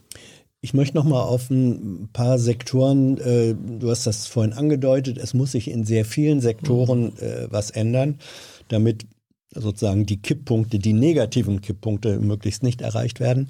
Ähm, wie verhält es sich äh, mit der Tatsache, dass Biodiversität, also die Vielfalt von Arten, äh, drastisch verschwindet? Welche, welche Folgerungen hat das? Das war so eine der Mahnungen, glaube ich, die sehr stark aus, äh, aus dem UBA äh, kommuniziert worden ist. Eine Warnung davor, den, äh, die schwindende Biodiversität zu unterschätzen. Ja.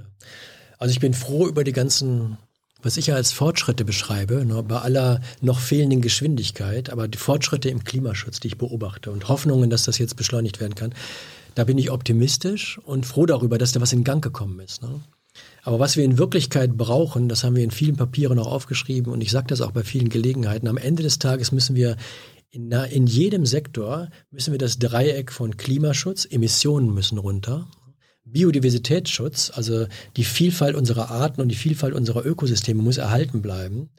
Und die Frage der Zirkularität von Ressourcenströmen, also von einer linearen Ökonomie kommen zu einer Ökonomie, in der wir im Wesentlichen die Ressourcen und Materialflüsse im Kreislauf äh, organisieren. Diese drei Dinge müssen in jedem Sektor zusammengeführt werden. Und da haben wir noch eine Menge Arbeit zu leisten. Also, aber so lass, uns mal, lass uns mal ruhig bei dem, konkret bei dem, bei dem äh, Bereich Biodiversität mhm. äh, bleiben. Warum ist der so wichtig? Jetzt denken wir vielleicht als erstes Jahr, ist nicht schön, wenn, wenn Tierarten äh, verschwinden oder Pflanzenarten. Auf der anderen Seite ist es denn wirklich so dramatisch? Also welchen mhm. Nutzen, welchen unverzichtbaren Nutzen haben wir unter Klimagesichtspunkten und Nachhalt Nachhaltigkeitsgesichtspunkten von der Biodiversität? Ja, die Biodiversität, die Ökosysteme sind eigentlich unsere fleißigsten, erfolgreichsten, dauerhaftesten und billigsten Unterstützer im Klimaschutz, weil 50 Prozent der Emissionen, die wir Menschen in die Atmosphäre pusten, 50 Prozent werden von den Ökosystemen aufgenommen. Und wenn wir die Ökosysteme schwächen und zerstören, dann äh, sinkt auch diese Absorptionsfähigkeit. Das können wir im Augenblick beobachten. Und deswegen können wir ohne die äh, Stabilisierung der Biodiversität das Klimaschutzspiel nicht gewinnen. Wir haben im Augenblick eine Reihe von Studien vorliegen, die mir große Sorgen machen, die zeigen, dass aus der der Senke im Amazonas-Regenwaldgebiet. Also, also Senke, Senke nimmt äh, Treibhausgase auf, ja. sozusagen. Ja. Saugt, senkt, die, saugt ja. die aus der. Es ist keine Bodenvertiefung, nee, sondern, genau, sondern senkt. Absorbiert Treibhausgase und lagert sie in den Ökosystemen, mhm. in den Wäldern mhm. auf. Die Wälder sind ja in der Regel äh, in diesem Sinne Absorptionsmaschinen für Treibhausgase, genau wie die Ozeane mhm. sehr viel Treibhausgase aufnehmen können. Und in Bezug auf das Amazonas-Regenwaldgebiet haben wir jetzt eine Reihe von Studien, die uns zeigen, dass aus der Senke eine Quelle werden könnte. Und das hat mit den Zerstörungsdynamiken äh, im Amazonas-Regenwald zu tun. Und das wäre eine dramatische Nachricht, weil wir müssten dann noch schneller und noch mehr, was uns kaum gelingen wird, äh, Emissionsreduzierung im Bereich der Wirtschaft organisieren, wenn die, wenn die Ökosysteme uns nicht mehr da, uns nicht mehr beistehen in der Absorption von Treibhausgasen aus der Atmosphäre.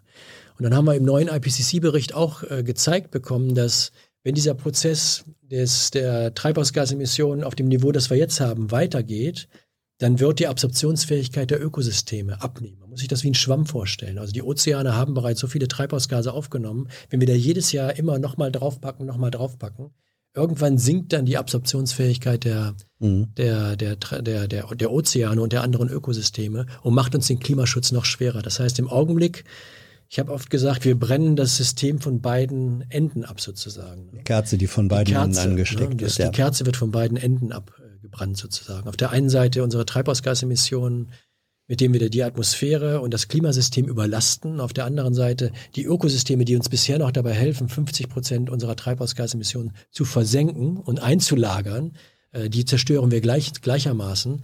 Und so wird die Lösung dann immer schwieriger. Ähm, du hast vorhin gesagt, äh, wie sehr du Elmar Altvater schätzt äh, oder geschätzt hast und ja, immer noch schätzt. Als Wissenschaftler, wie gesagt, einer der, der bedeutenden marxistischen deutschen Ökonomen, äh, der hatte, glaube ich, gar keinen Zweifel daran, dass wir in einer hochkapitalistischen Gesellschaftsordnung äh, leben, nicht nur national, sondern äh, global.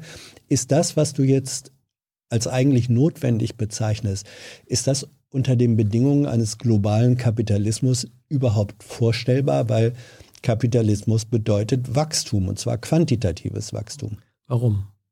Warum nicht? Seit, ja, warum Weil, nicht? Wann ja, war es hier also anders? Aus meiner Perspektive ist es für ein marktwirtschaftliches System. Ich meine, wir ziehen nicht das erste Mal Grenzen für ein marktwirtschaftliches System ein, sondern wir haben ja seit 60, 70 Jahren in Deutschland und in Europa, in manchen anderen Ländern auch, mit beachtlichem Erfolg soziale Grenzen eingezogen.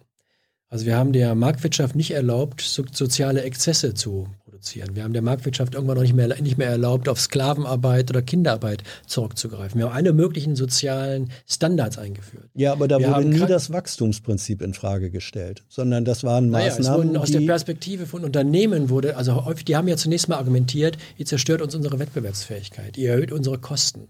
Wir werden verlieren gegenüber den Gesellschaften, in denen diese Sozialstandards nicht gelten. Die Wahrheit ist aber, die Länder, die im sozialen Bereich besonders erfolgreich sind, sind eben auch wirtschaftlich ganz besonders stark. Also die nordeuropäischen Länder gehören nicht nur zu den wohlhabendsten Ländern dieser Welt mit hohen Sozialstandards, sondern sie gehören auch zu den erfolgreichsten ökonomischen Gesellschaften dieser Erde. Und ich bin ziemlich sicher, dass das auch im ökologischen Bereich so sein wird. Den Ländern, wenn wir jetzt auf Klimaneutralität setzen, wir alle in die gleiche Richtung suchen sozusagen, dann werden die Länder auch wirtschaftlich am erfolgreichsten sein, die in diesen Feldern äh, am ambitioniertesten vorangehen und das mit den wirtschaftlichen Regeln verbinden. Hast du den Vortrag schon mal für äh, Herrn Lindner geschrieben? nee, mit Herrn Lindner bin ich im Augenblick nach den Koalitionsverhandlungen noch nicht ins Gespräch gekommen. Aber vorher schon? Ähm, Wieso? Das was, ich verstehe nicht genau den Punkt, den du da meinst. Also ich habe in vielen Aufsätzen beschrieben, das ist mhm. das, was ich dir eben gesagt habe. Also der Kernpunkt ist, wie wir die Grenzen der Erdsysteme, die Ökosysteme, wie wir das in unsere Ordnungspolitik, in Wirtschaftspolitik und in die, Rahmen, die politischen Rahmenbedingungen jetzt einschreiben sozusagen. Und innerhalb dieser Grenzen kann Entwicklung und Kreativität und Wettbewerb stattfinden. Diese Grenzen dürfen nicht durchbrochen werden, weil das unsere äh, Zivilisationsgrundlagen zerstört. Und das ist der große Umbruch, in dem wir jetzt stecken. Was bedeutet das für den großen Sektor äh, äh, Verkehr? Haben wir schon drüber gesprochen, als mhm. Sektor, wo du sagst, da ist zu wenig passiert. Mhm. Äh, was wären, ja, lass uns noch eine Sekunde dabei bleiben. Was wären die Maßnahmen, die Entscheidungen, die für den Verkehrssektor dringlich zu leisten wären, aus dem, was sozusagen jetzt eine mhm. deutsche Politik und, und äh, Volkswirtschaft leisten kann? Mhm.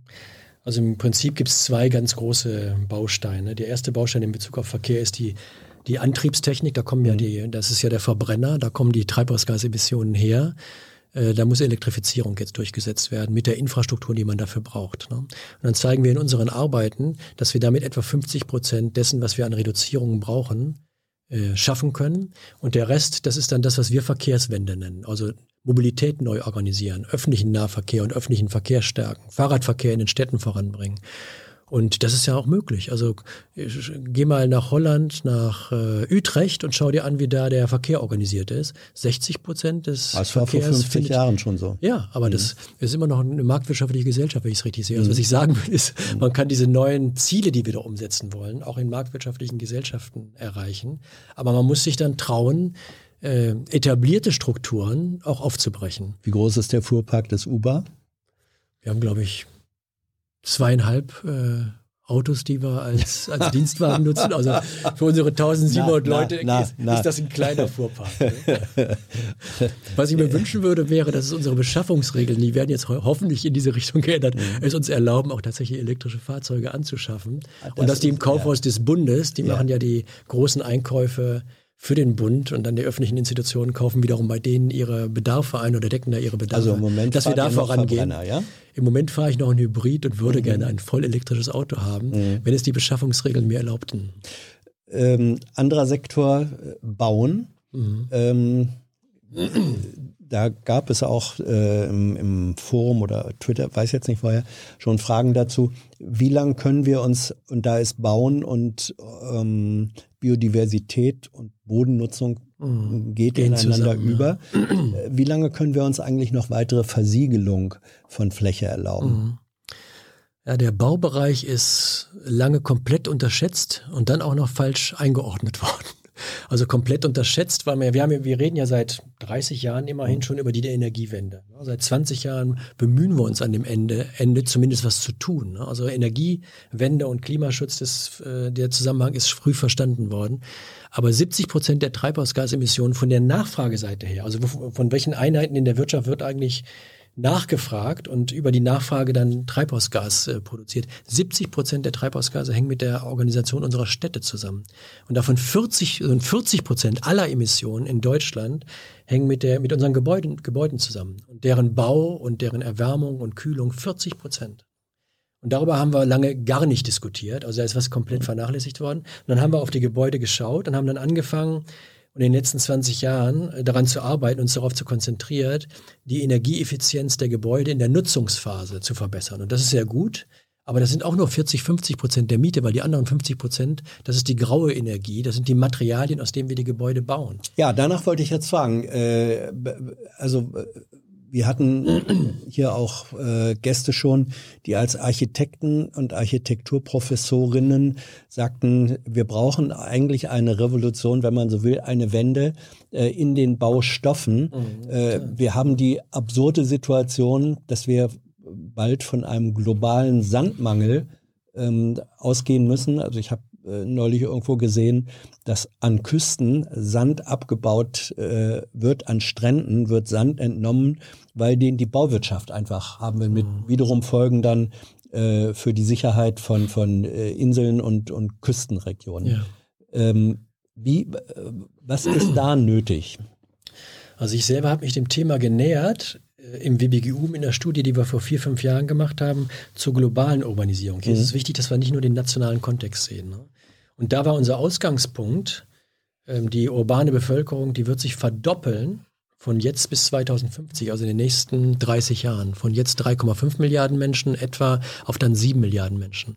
Wenn wir die urbanen Infrastrukturen, also die Mobilitätsinfrastrukturen, denken an die Straßen vor allen Dingen und dann die äh, urbanen, äh, urbanen Siedlungsstrukturen, die Gebäude vor allen Dingen, wenn wir die nach dem gleichen Muster bauen wie in den letzten 30 Jahren die Städte bei uns, dann werden wir allein durch diese Bauaktivitäten, da gibt es noch keinen Konsum, da ist noch kein Meter Auto gefahren, da ist noch keine Industrie, die äh, produziert hätte, nur die Bauaktivitäten würden das CO2 Potenzial, das mit 1,5 Grad globaler Erwärmung noch kompatibel ist, komplett mhm. aufbrauchen. Das heißt, wir müssen die Art und Weise, wie wir unsere Städte entwickeln, wie wir unsere, unsere Gebäude nachdenken, da müssen wir komplett anders dran gehen. Wir müssen die das hört sich ganz technisch an, aber ist hochpolitisch sozusagen. Ne? Wir müssen äh, Bau, die Baustoff, eine Baustoffwende einläuten und müssen die graue Energie, die im Augenblick ein Treiber ist für die Treibhausgasemissionen, die müssen wir sehr rasch äh, reduzieren, damit wir unsere Ziele erreichen können. Mhm. Da ist viel zu machen. Ich hoffe, dass das Bauministerium sich neben dem Ziel der 400.000 Wohnungen, Wohneinheiten, die geschaffen werden sollen,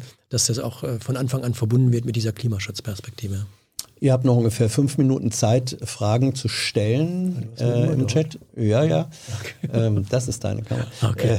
Äh, ich interessiere mich für meine Umwelt. ja, ja, ja. Äh, ihr habt noch ungefähr fünf Minuten Zeit, zu, äh, Fragen zu stellen im, im Chat und äh, Kira bringt mir die dann rein. Dann gucken wir mal, was ihr wissen wollt oder zu kritisieren habt. Ähm, könnte eigentlich das sind äh, Fragen, die jetzt so deinen Job und die Rolle des, mhm. des Umweltbundesamtes angeht. Äh, wäre es eigentlich theoretisch möglich, dass irgendjemand von der neuen Regierung sagt, ähm, Messer wollen wir da nicht mehr haben, wir tauschen den aus. Also bist du politischer Beamter in mhm. diesem Sinne, der wie Staatssekretär oder so weiter ausgetauscht werden könnte? Das bin ich nicht. Also ja. Der erste Präsident des Umweltbundesamtes hat da einen äh, tollen Trick entwickelt und zwar eine Gehaltsstufe gewählt, die genau einen Schritt unter dem politischen Beamten angesiedelt ist. und politische Beamte können ausgetauscht ja. werden ne? und nicht politische Beamte zunächst mal nicht. Und so zunächst, das, zunächst und, so ist, und so ist das ah, auch ja. bei mir. Ne? Ja. Mhm. Ähm, wie wird man eigentlich Präsident des äh, Umweltbundesamtes? Äh, deine Vorgängerin Maria Kreuzberger ist in Ruhestand äh, gegangen. Das heißt, es war absehbar, dass sie, ähm, dass sie das Amt verlassen wird. Hast du dich beworben? Wurdest du gefragt? War das überraschend? Ich habe mich nicht beworben. Es gab auch keinen kein Auswahl, kein, kein, kein, keine Ausschreibung. Eine Auswahl gab es hoffentlich schon. Eine Auswahl gab es schon, mhm. aber es gab keine Ausschreibung, wo dann sich alle hätten darauf bewerben können, die sich für den Job interessieren, sondern es gab so eine so eine, so eine, also ein Auswahlprozess, wo Personen gesichtet wurden, die interessant schienen. Und am Ende des Tages habe ich einfach einen Anruf von Svenja Schulze bekommen. Mhm. Ganz einfach, also ganz simpel lief das. Mhm. Und das war für mich sehr überraschend. Also ich hatte das Umweltbundesamt nicht auf meiner Agenda. Ich war ja gerade vom Deutschen Institut ja. für Entwicklungspolitik zur United Nations University gegangen hatte da die Vizenrektorenrolle. Ich konnte also das Forschungsprogramm und das Forschungs- und Beratungsprogramm der United Nations University Richtung der Vereinten Nationen mitentwickeln und mitgestalten. Das hat, war auch eine sehr reizvolle Aufgabe. Und dann fand ich aber dieses Jobangebot sehr interessant in der Phase, darüber haben wir jetzt ja auch die ganze Zeit gesprochen, ne? in der Phase, in der ich den Eindruck habe, äh, jetzt gibt es ernsthaft Chancen, Durchbrüche zu erzielen. Und so eine Institution wie das UBA mit den wissenschaftlichen Potenzialen, die das Haus hat und den Fähigkeiten der Lösungsvorschläge zu entwickeln, einer solchen Institution kommt, kommen jetzt vielleicht eine, kommen jetzt besondere Möglichkeiten, Chancen und Aufgaben zu. Und Bist du das sowas wie, wie, ein, wie ein Politikflüsterer? Ja, das bin ich. Also ich, ich, bin weiterhin Wissenschaftler, da bestehe ich drauf. Ich schreibe auch weiterhin, ich veröffentliche, veröffentliche mhm. weiterhin und äh, bin in Forschungsprojekten mit integriert. Das, kann, das will ich nicht aufgeben. Ich will kein, kein Umweltmanager werden. Mhm. Also ich, ich, meine Selbstbeschreibung ist zunächst mal, ich bin Wissenschaftler. Ich lehre auch noch an der Universität und bin da noch verankert. Ne? Also, äh, aber dann bin ich auch Politikberater. Ne? Und wenn du denkst, Politikberater müssen manchmal einflüstern, mhm. dann bin ich auch ein Einflüsterer. Also ich versuche Lösungen zu entwickeln für die Entscheidungsträger in der Hoffnung, dass die aufgegriffen werden. Als du diesen Anruf äh, bekommen hast, äh, lieber Dirk oder sehr geehrter Herr Messner, ich, nee, nee, ich nicht, bin, wir geht. kennen uns aus Nordrhein-Westfalen schon. Ich wollte sagen, also ich hätte, ich würde auch vermuten, dass ihr euch mit Vornamen anredet. Ähm, hast du Lust, äh, Präsident des Umweltbundesamtes äh, zu werden. Du hast nicht lange überlegt? Doch, ich habe eine Woche überlegt. Mhm. Und habe mir das Organigramm angeschaut und habe mir die Publikationen des, des UBA angeschaut, habe mir die Mitarbeiterinnen und Mitarbeiter angeguckt, die Arbeitsstränge, um zu gucken, ob das äh, aus meiner Perspektive eine Institution ist, die das, was mir äh, in den Sinn kam, als mich Svenja Schulze anrief, nämlich das könnte eine Institution sein, die in diesen Umbau, und Umbruchprozessen, die jetzt anstehen, die wirklich interessante Beiträge leisten könnte. Ein Teil dieser Game-Changer-Situation. Mhm. Ne? Und das, das wollte ich erst richtig verstehen. Ich habe auch eine ganze Reihe von Leuten angerufen, die ich im Uber kannte oder die ich um das Uber drumherum kannte, um mir ein Bild zu machen von der Institution. Normalerweise, wenn man gefragt wird, ähm, willst du das nicht machen, das heißt ja, dass die einen haben wollen, dann hat man die Möglichkeit, äh, Wünsche oder sogar auch Bedingungen zu stellen. Gesagt, ja, ist okay, ich komme, wenn das und das und das passiert. Was war auf deinem Wunschzettel? Mhm. Ich habe zwei Dinge unterstrichen, die mir wichtig waren und bin dann auch unterstützt worden von der, von der Leitung des BMUs in diese Richtung zu gehen und, ähm, und Mittel zu mobilisieren, um das zu unterstützen. Ich habe gesagt, ich würde gerne die wissenschaftliche Leistungsfähigkeit und, und die wissenschaftliche Substanz der Institution stärken. Das ist der eine Punkt, weil aus meiner Perspektive, ich hatte dir von den Parlamentariern erzählt, die immer dringender fragen, seid ihr euch wirklich sicher? Ne? Wir müssen eine richtig gute, exzellente Wissenschaft machen, damit wir Lösungen erarbeiten könnten, können, die der Wirtschaft und Gesellschaft so viel abverlangen. Ne? Deswegen habe ich gesagt, die wissenschaftliche Substanz des Hauses ist für mich der Kernbereich und der muss gestärkt werden. Davon hängt unsere unsere Leistungsfähigkeit in der Umsetzung von Umweltrecht und Politik, in unserer, unserer Aufgabe, in die Gesellschaft hinein zu kommunizieren und in der Politikberatung ab. Und mein zweiter Punkt war, ich habe gesagt, ich, wenn ich mir das Haus angucke und die deutsche Positionierung als Industrieland und als Umweltakteur, dann kann das UBA international viel mehr leisten. Wir sind die dritt-, viertgrößte äh, Umweltagentur weltweit. Ne? Und fast alles, was wir tun, wird überall anders auf der Welt im Augenblick auch diskutiert. Mhm. Und ich will dann niemand anderem irgendwas aufoktroyieren, aber ich glaube, wir sind ein hervorragender Partner in der internationalen Umwelt- und Klimapolitik. Und diesen Punkt äh, habe ich deswegen auch mit in die Diskussion eingebracht. Mhm. Ähm.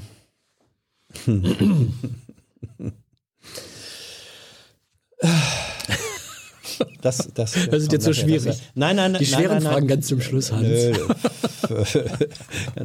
das muss ich auch erstmal äh, verarbeiten. Mhm. Ähm, so, und, und das wurde dir also sozusagen, du hast gesagt, das sind deine Wünsche und da wurde dir zugesagt, ja, es gibt dann, was weiß ich, mehr Mittel, mehr Personal, dass, dass das mehr mhm. Unterstützung, dass das mhm.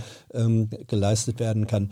Jetzt ist die Ministerin. Digitalisierung habe ja. ich noch ausbedungen. Also ja. Digitalisierung muss stark gemacht werden im Haus. Mhm. Ohne Digitalisierung, künstliche Intelligenz werden wir viele der Herausforderungen nicht lösen können, die da vor uns stehen. Und wenn die Digitalisierung vorangetrieben mhm. wird, ohne eine Klimaschutz- und Umweltperspektive, dann wird das verheerende Auswirkungen haben. Also das war so ein drittes Thema, das mir sehr wichtig war. Und dann haben wir darüber geredet, wie man unterstützen kann dabei, diese Elemente im UBA voranzubringen. Jetzt ist die Digitalisierung auch im Verkehrsressort äh, gelandet von der Zuständigkeit her. Befördert das deine mhm. Wünsche?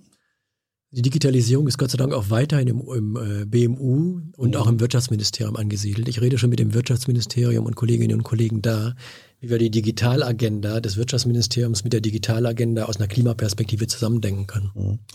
Ähm, ihr sitzt, eure Zentrale des UBA ist in Dessau. Das ist also mhm. nicht Berlin. Ist das, das ein, ist das eigentlich ein Vorteil oder ein Nachteil? Insgesamt bin ich ein großer Freund des Föderalismus. Aber und insofern finde ich sehr gut, dass, nicht, dass, dass, die großen Einrichtungen des Landes, das gilt ja auch für Kultureinrichtungen und so weiter, dass die nicht nur in, in der Hauptstadt angesiedelt sind, sondern über das Land verteilt, sodass da wirtschaftliche, kulturelle Entwicklung breitenwirksam stattfinden kann. Aber es ist auch nicht nur einfach, das, das will ich durchaus zugeben. Äh, wir haben ungefähr 1000 Personen in Dessau, äh, arbeiten in unserem dortigen Gebäude, ein fantastisches Gebäude. Also der Arbeitsort ist wirklich sehr schön. Dann haben wir 400, 500 Personen hier bei uns in Berlin und eine Reihe kleinerer mhm. Standorte über die Republik verteilt. 15 sind es insgesamt, glaube ja, ich. Ne? Ganz mhm. genau, bis hin zu kleinen ja. Messstationen. Also wir haben eine kleine. Messstation, wo Treibhausgase und Luftqualität ähm, äh, in den Alpen gemessen werden, auf der Zugspitze. Also sehr attraktive Standorte zum Teil.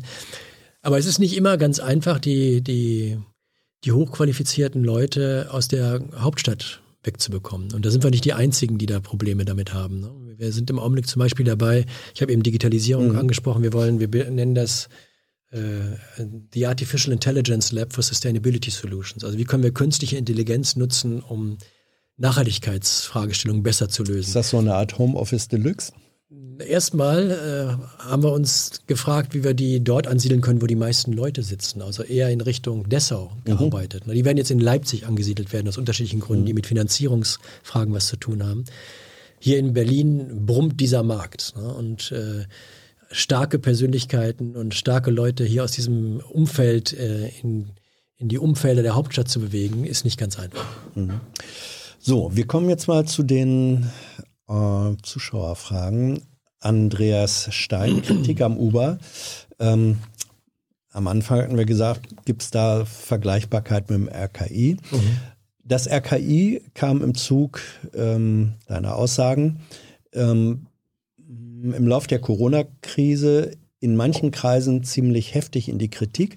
Erwartest du sowas auch für deine Behörde im Zug zunehmender Relevanz von Umweltschutzmaßnahmen. Das mhm. also, so wie man beim RKI sagte, gute Güte, wie sind die organisiert, Faxgeräte und so weiter und laufen hinterher. Ist sowas auch für euch zu erwarten? Also in jedem Fall müssen, unsere, müssen die öffentlichen Institutionen so leistungsstark wie eben möglich sein und unsere digitale mhm. Infrastruktur muss in jedem Falle weiterentwickelt werden. Deswegen ist auch unser, dieses KI-Lab bei uns ist so ein Schritt in diese Richtung. Wir sitzen auf Datenbergen bei uns im Haus wir machen das gesamte Umweltmonitoring für, für die gesamte Republik. Ne? Wir führen die Daten aus den Ländern zusammen, wir analysieren diese Daten, wir verarbeiten die und bringen die weiter auf die europäische Ebene. Das gesamte Umweltmonitoring, riesige Datenberge. Und da kann Digitalisierung, künstliche Intelligenz bei der Analyse dieser Daten eine wichtige Rolle spielen. Dafür müssen wir uns aber aufstellen. Die Rechnerinfrastruktur und die Personalkapazitäten müssen geschaffen werden. Also, so wie das RKI und alle öffentlichen Institutionen sind wir in diesem Bereich gefordert, so, so leistungsstark wie eben möglich zu sein. Aber es gibt noch eine andere Analogie. Mhm. Ne? Äh, das RKI war ja auch die Überbringerin von schlechten Nachrichten. Ja, also jeden, seid ihr ja so gesehen auch. Und das sind wir auch. Ne? Also der, Svenja Schulz hat mal so schön gesagt, immer wenn wir zusammen in einer Pressekonferenz sitzen, hat sie, sie hat ja ein, äh, hat eine gewisse Selbstironie und äh, ist eine sehr humorvolle Dame und Frau, und Frau. Jedes Mal, wenn wir zusammen in der Bundespressekonferenz sitzen, sagt sie, wir haben einen großen Durchbruch errungen. Und dann muss der Präsident des Bundesumwelt, äh, Bundesumweltamtes leider sagen, aber es war wieder nicht anspruchsvoll genug. Also wir wollen ja immer noch mal mehr und äh, wollen noch ambitionierter sein, um die Ziele, die wir am Ende des Tages erreichen müssen, auch tatsächlich realisieren zu können. Äh, das kann der Gesellschaft ja auch auf die Nerven gehen. Ne? Das heißt, wenn wir jetzt wirklich einsteigen in diesen Prozess des Klimaschutzes, des Biodiversitätsschutzes, dann werden wir, wir müssen dann diese Nerverrolle, die müssen wir schon spielen. Und wir sollten das aber auf eine Art und Weise tun, die wiederum in der Bevölkerung auch akzeptiert werden kann. Und deswegen ist für mich diese Verbindung zwischen Klimaschutz, äh, ambitionierte Umweltpolitik und äh, die soziale Dimension all dessen so wichtig. Das erinnert mich jetzt so ein bisschen sozusagen der akzeptierte Nerver. Ich denke die ganze Zeit an Lauterbach. Ist das so eine falsche Analogie? Ja, also wir müssen sehen, manche nehmen uns wahr in der Rolle des Spielverderbers sozusagen. Ja. Also jetzt, jetzt haben wir das Gefühl, wir haben mal eine bessere Umweltpolitik gemacht, jetzt kommen die schon wieder an und fordern die nächste Runde und so weiter. Also Spielverderber. Ne? Und was wir transportieren sollten, ist, durch Umwelt- und Klimaschutz haben wir wunderbare Chancen, unser Wohlstandsmodell und unsere, unsere Lebensqualitätsvorstellungen einerseits überhaupt erst abzusichern, weil ansonsten werden wir sie zerstören und sie weiterzuentwickeln. Also äh, meine Geschichte ist auf der einen Seite, wir haben enorme Risiken, wir haben enorme Gefahren, die wir abwenden müssen. Gefahrenabwehr, Risikoabwehr. Auf der anderen Seite haben wir interessante Ansatzpunkte, den Umweltschutz, den Klimaschutz, mit einer lebenswerten Gesellschaft und Wirtschaft zu verbinden. Und diese zweite, diesen zweiten Teil der Medaille, den sollten wir immer mit kommunizieren. Felix K., wie stehst du bzw. das Uber zum Konflikt in der Energiewende? Ähm, Offshore-Anlagen versus Meeresschutz. Mhm. Ja, das gibt es ja an vielen Ecken und Enden. Das ja. Spannungsfeld zwischen der Energiewende und anderen Elementen der, Klima, äh, der Klimaschutzstrategien und klassischem Naturschutz, ne? also die Vögelproblematik und die, die Windräder und so weiter. Und am Ende des Tages müssen wir da nüchtern drauf gucken und dann zu Abschätzungen kommen und Kompromisse finden, um beiden Seiten einigermaßen gerecht zu werden. Ja, wie also eine der, aus? eine der vernünftigen Ansätze aus meiner Perspektive, wir haben über Flächenverbrauch eben gesprochen. Ja. Ne? Also wir können nicht bei jeder Windenergieanlage äh, das Flächenproblem neu lösen und das Problem mit den Vögeln, die da betroffen sein könnten. Wir sollten sehen, dass wir Ökosystemschutz, also Schutzgebiete ausweiten, ja, weil das, ist, das sind die Orte, an denen die Biodiversität am Ende des Tages entschieden aber wird. Wie, ne? Also größere, ja nun, ausgedehntere Schutzgebiete. Schaffen. Ja, er hat ja explizit jetzt gefragt nach äh, Meeresschutz. Also mhm. gerade wenn die großen Offshore-Anlagen als, mhm. als Riesenwindparks dann in die Nord- oder auch Ostsee gesetzt werden, mhm. äh, wo bleibt denn da der Schutz von mhm. ähm, Tierarten wie auch ja, es ist ja auch, es ist Fauna und Flora ja, bedroht. Also vielleicht doch, muss ich dann doch nochmal die Antwort wiederholen, die ich gerade gegeben habe. Die gilt nämlich auch in Bezug auf den Meeresschutz. Ne? Also wichtig ist, dass wir zusammenhängende Schutzzonen haben, wo der menschliche Eingriff wirklich sehr niedrig oder null ist, sodass die Ökosysteme sich in diesen Bereichen wirklich, also die, Ökos die Biodiversitätsforscherinnen und Forscher argumentieren, jetzt aufs Erdsystem insgesamt mhm. betrachtet, ne? Wir sollten 30 Prozent der Erdfläche äh, als Schutzzonen ausweisen. Und diese Schutzzonen sollten so weitgehend wie möglich zusammenhängend und nicht zu fragmentiert und zerfleddert sein, weil das ist die Grundlage dafür, dass sich Ökosysteme, Ökosysteme stabilisieren und weiterentwickeln können.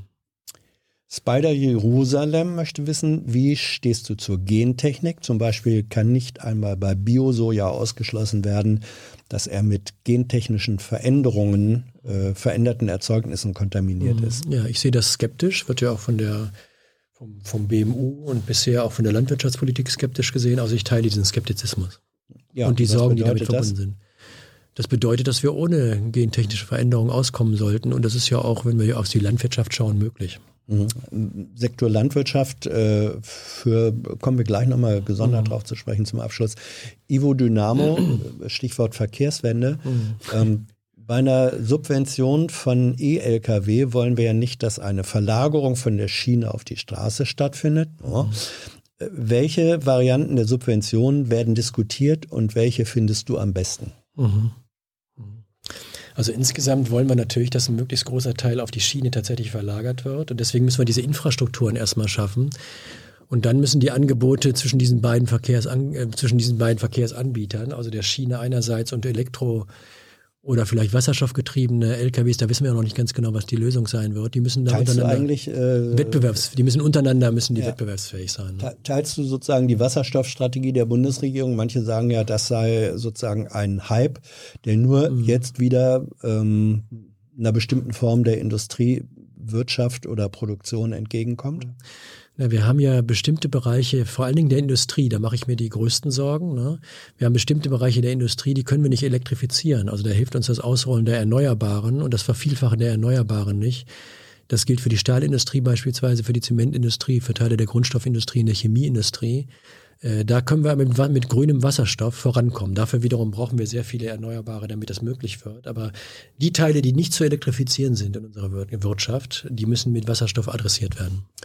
Und äh, der, der, die miserable Umsetzungsbilanz, äh, also die Effizienz bei der Produktion von Wasserstoff, mhm. die schreckt dich nicht? Ja, wenn es wenn es anders nicht geht, dann ist ja die, der geringe Wirkungsgrad kein mhm. Argument, ne? Weil dann äh, wäre ja die Konsequenz, dass wir entweder diese Industrien einstellten äh, oder sie ins äh, Ausland äh, manövrieren würden sozusagen.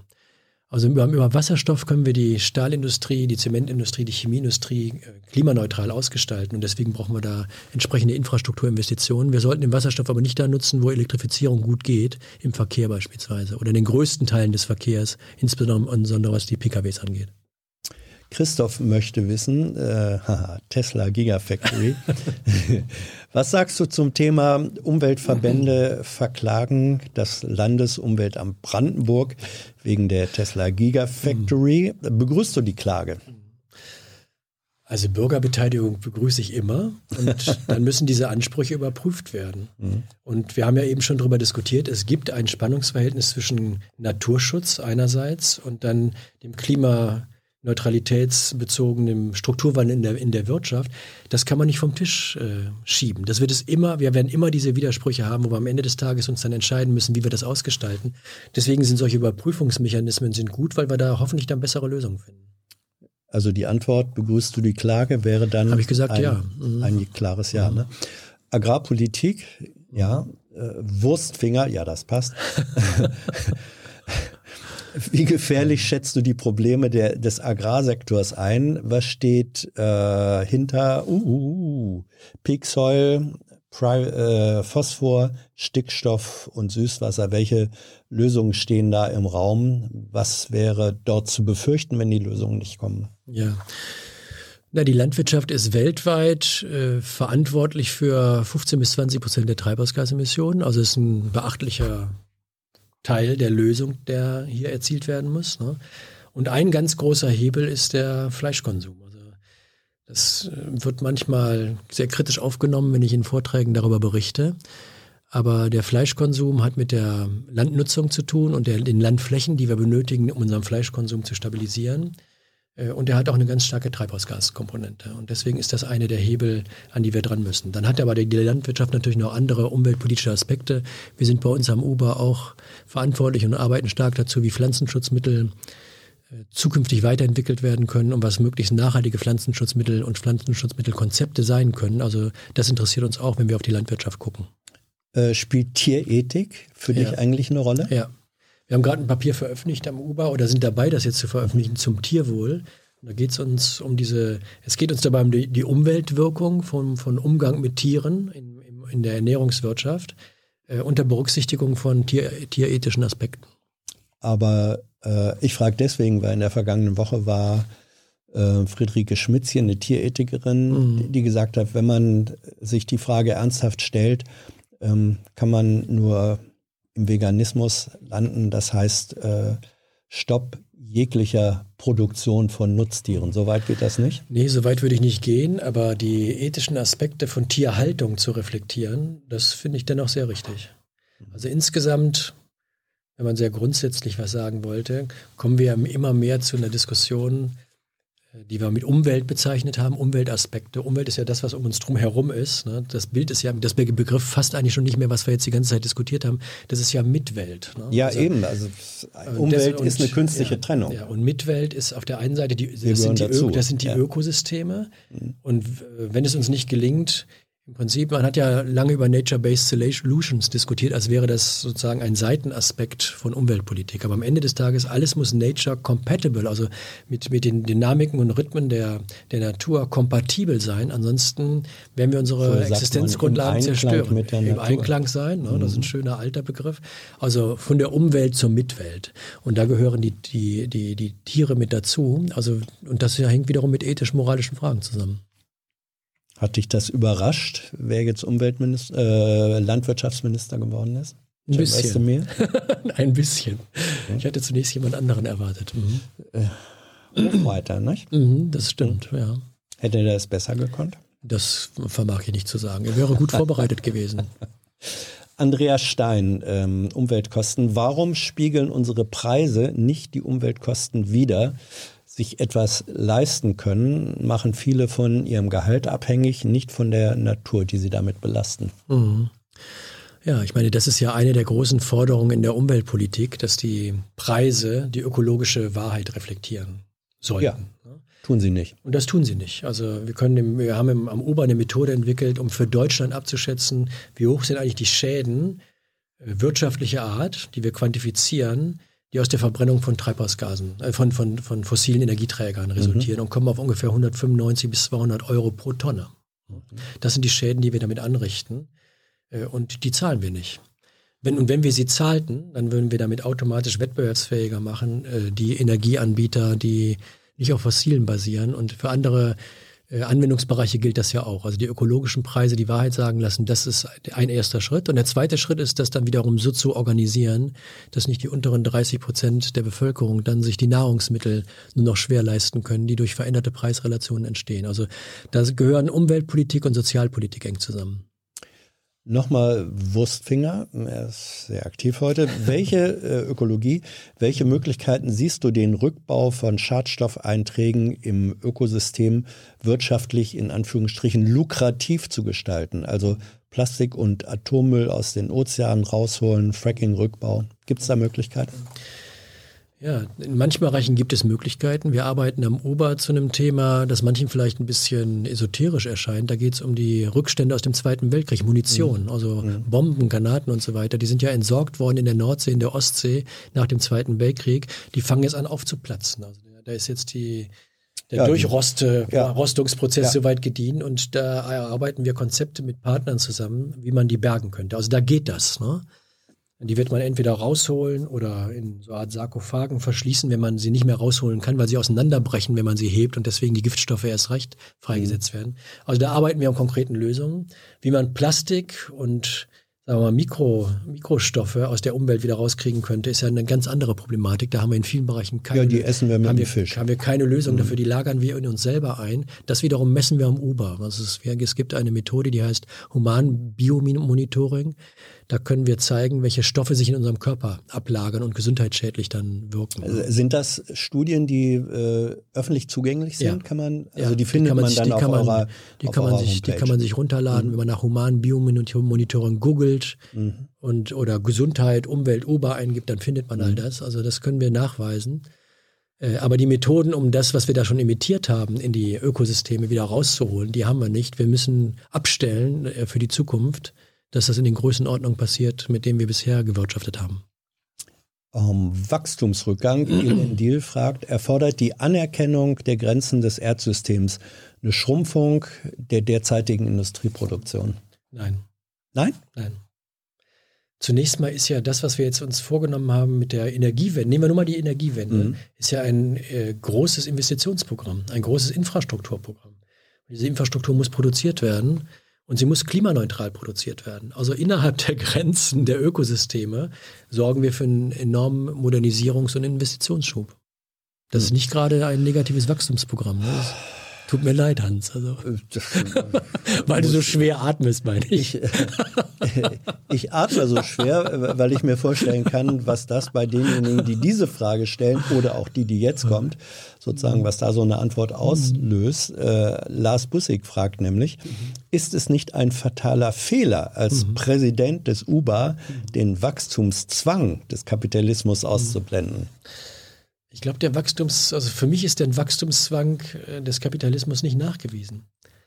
Für mich, da, wäre dein, mich, da wäre dein wissenschaftlicher Lehrer Elmar Altvater völlig anderer ja. Meinung. Darüber haben wir eben ein paar Mal ja. gesprochen. Ne? Für mich ist diese Wachstumsdynamik in den Grenzen, in den physikalischen Grenzen des Erdsystems, die ist weiterhin möglich. Jenseits und diese Grenzen durchbrechend darf es nicht mehr möglich sein. Aber da drin durchaus. Ne? Das heißt, bestimmte Industrien werden gar nicht mehr möglich sein. Das ist ja in Bezug auf die fossilen Energieträger selbst evident. Das, all diese Industrien müssen wir ja einstellen. Ne? Aber damit wir sie einstellen können, müssen wir eine ganze Reihe von neuen Infrastrukturen und Industrieprozessen ja aufbauen. Ne? Also das, deswegen sage ich, das ist zugleich auch ein also Modernisierungs- also und Investitionsprozess. Zur kapitalistischen Logik gehörte ja auch, dass durch Kriege ähm, im Anschluss äh, die Produktion äh, wunderbar florierte, weil ordentlich was aufzubauen war. Nicht? Also auch eine Form von, ja, es gibt Wachstum, ja, aber jetzt, äh, der, es gibt Wachstum, ähm, Wachstum, das ja. auf Zerstörung aufbaut. Ja, genau. Und das, also am Uber denken wir ja über Wachstum in den Grenzen der Ökosysteme mhm. nach. Und wie ich dann dazu noch betont habe, versuchen das mit Lebensqualitätsfragen zu verbringen, verbinden. Weil am Ende des Tages Umweltpolitik äh, dazu beitragen soll, die Lebensqualität und die Überlebensbedingungen von Menschen zu sichern. Ne? Und diese Zusammenhänge zu bearbeiten und danach Lösungen zu suchen, das ist unsere Kernaufgabe.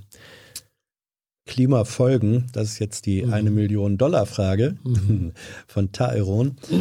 Wie sähen die Auswirkungen des Klimawandels aus, wenn wir gar nichts machen, beziehungsweise wenn wir unsere Ziele verfehlen? Mhm wenn wir den Klimaschutz nicht voranbringen und unser Wachstumsmuster einfach fortsetzen? Ist das die Frage?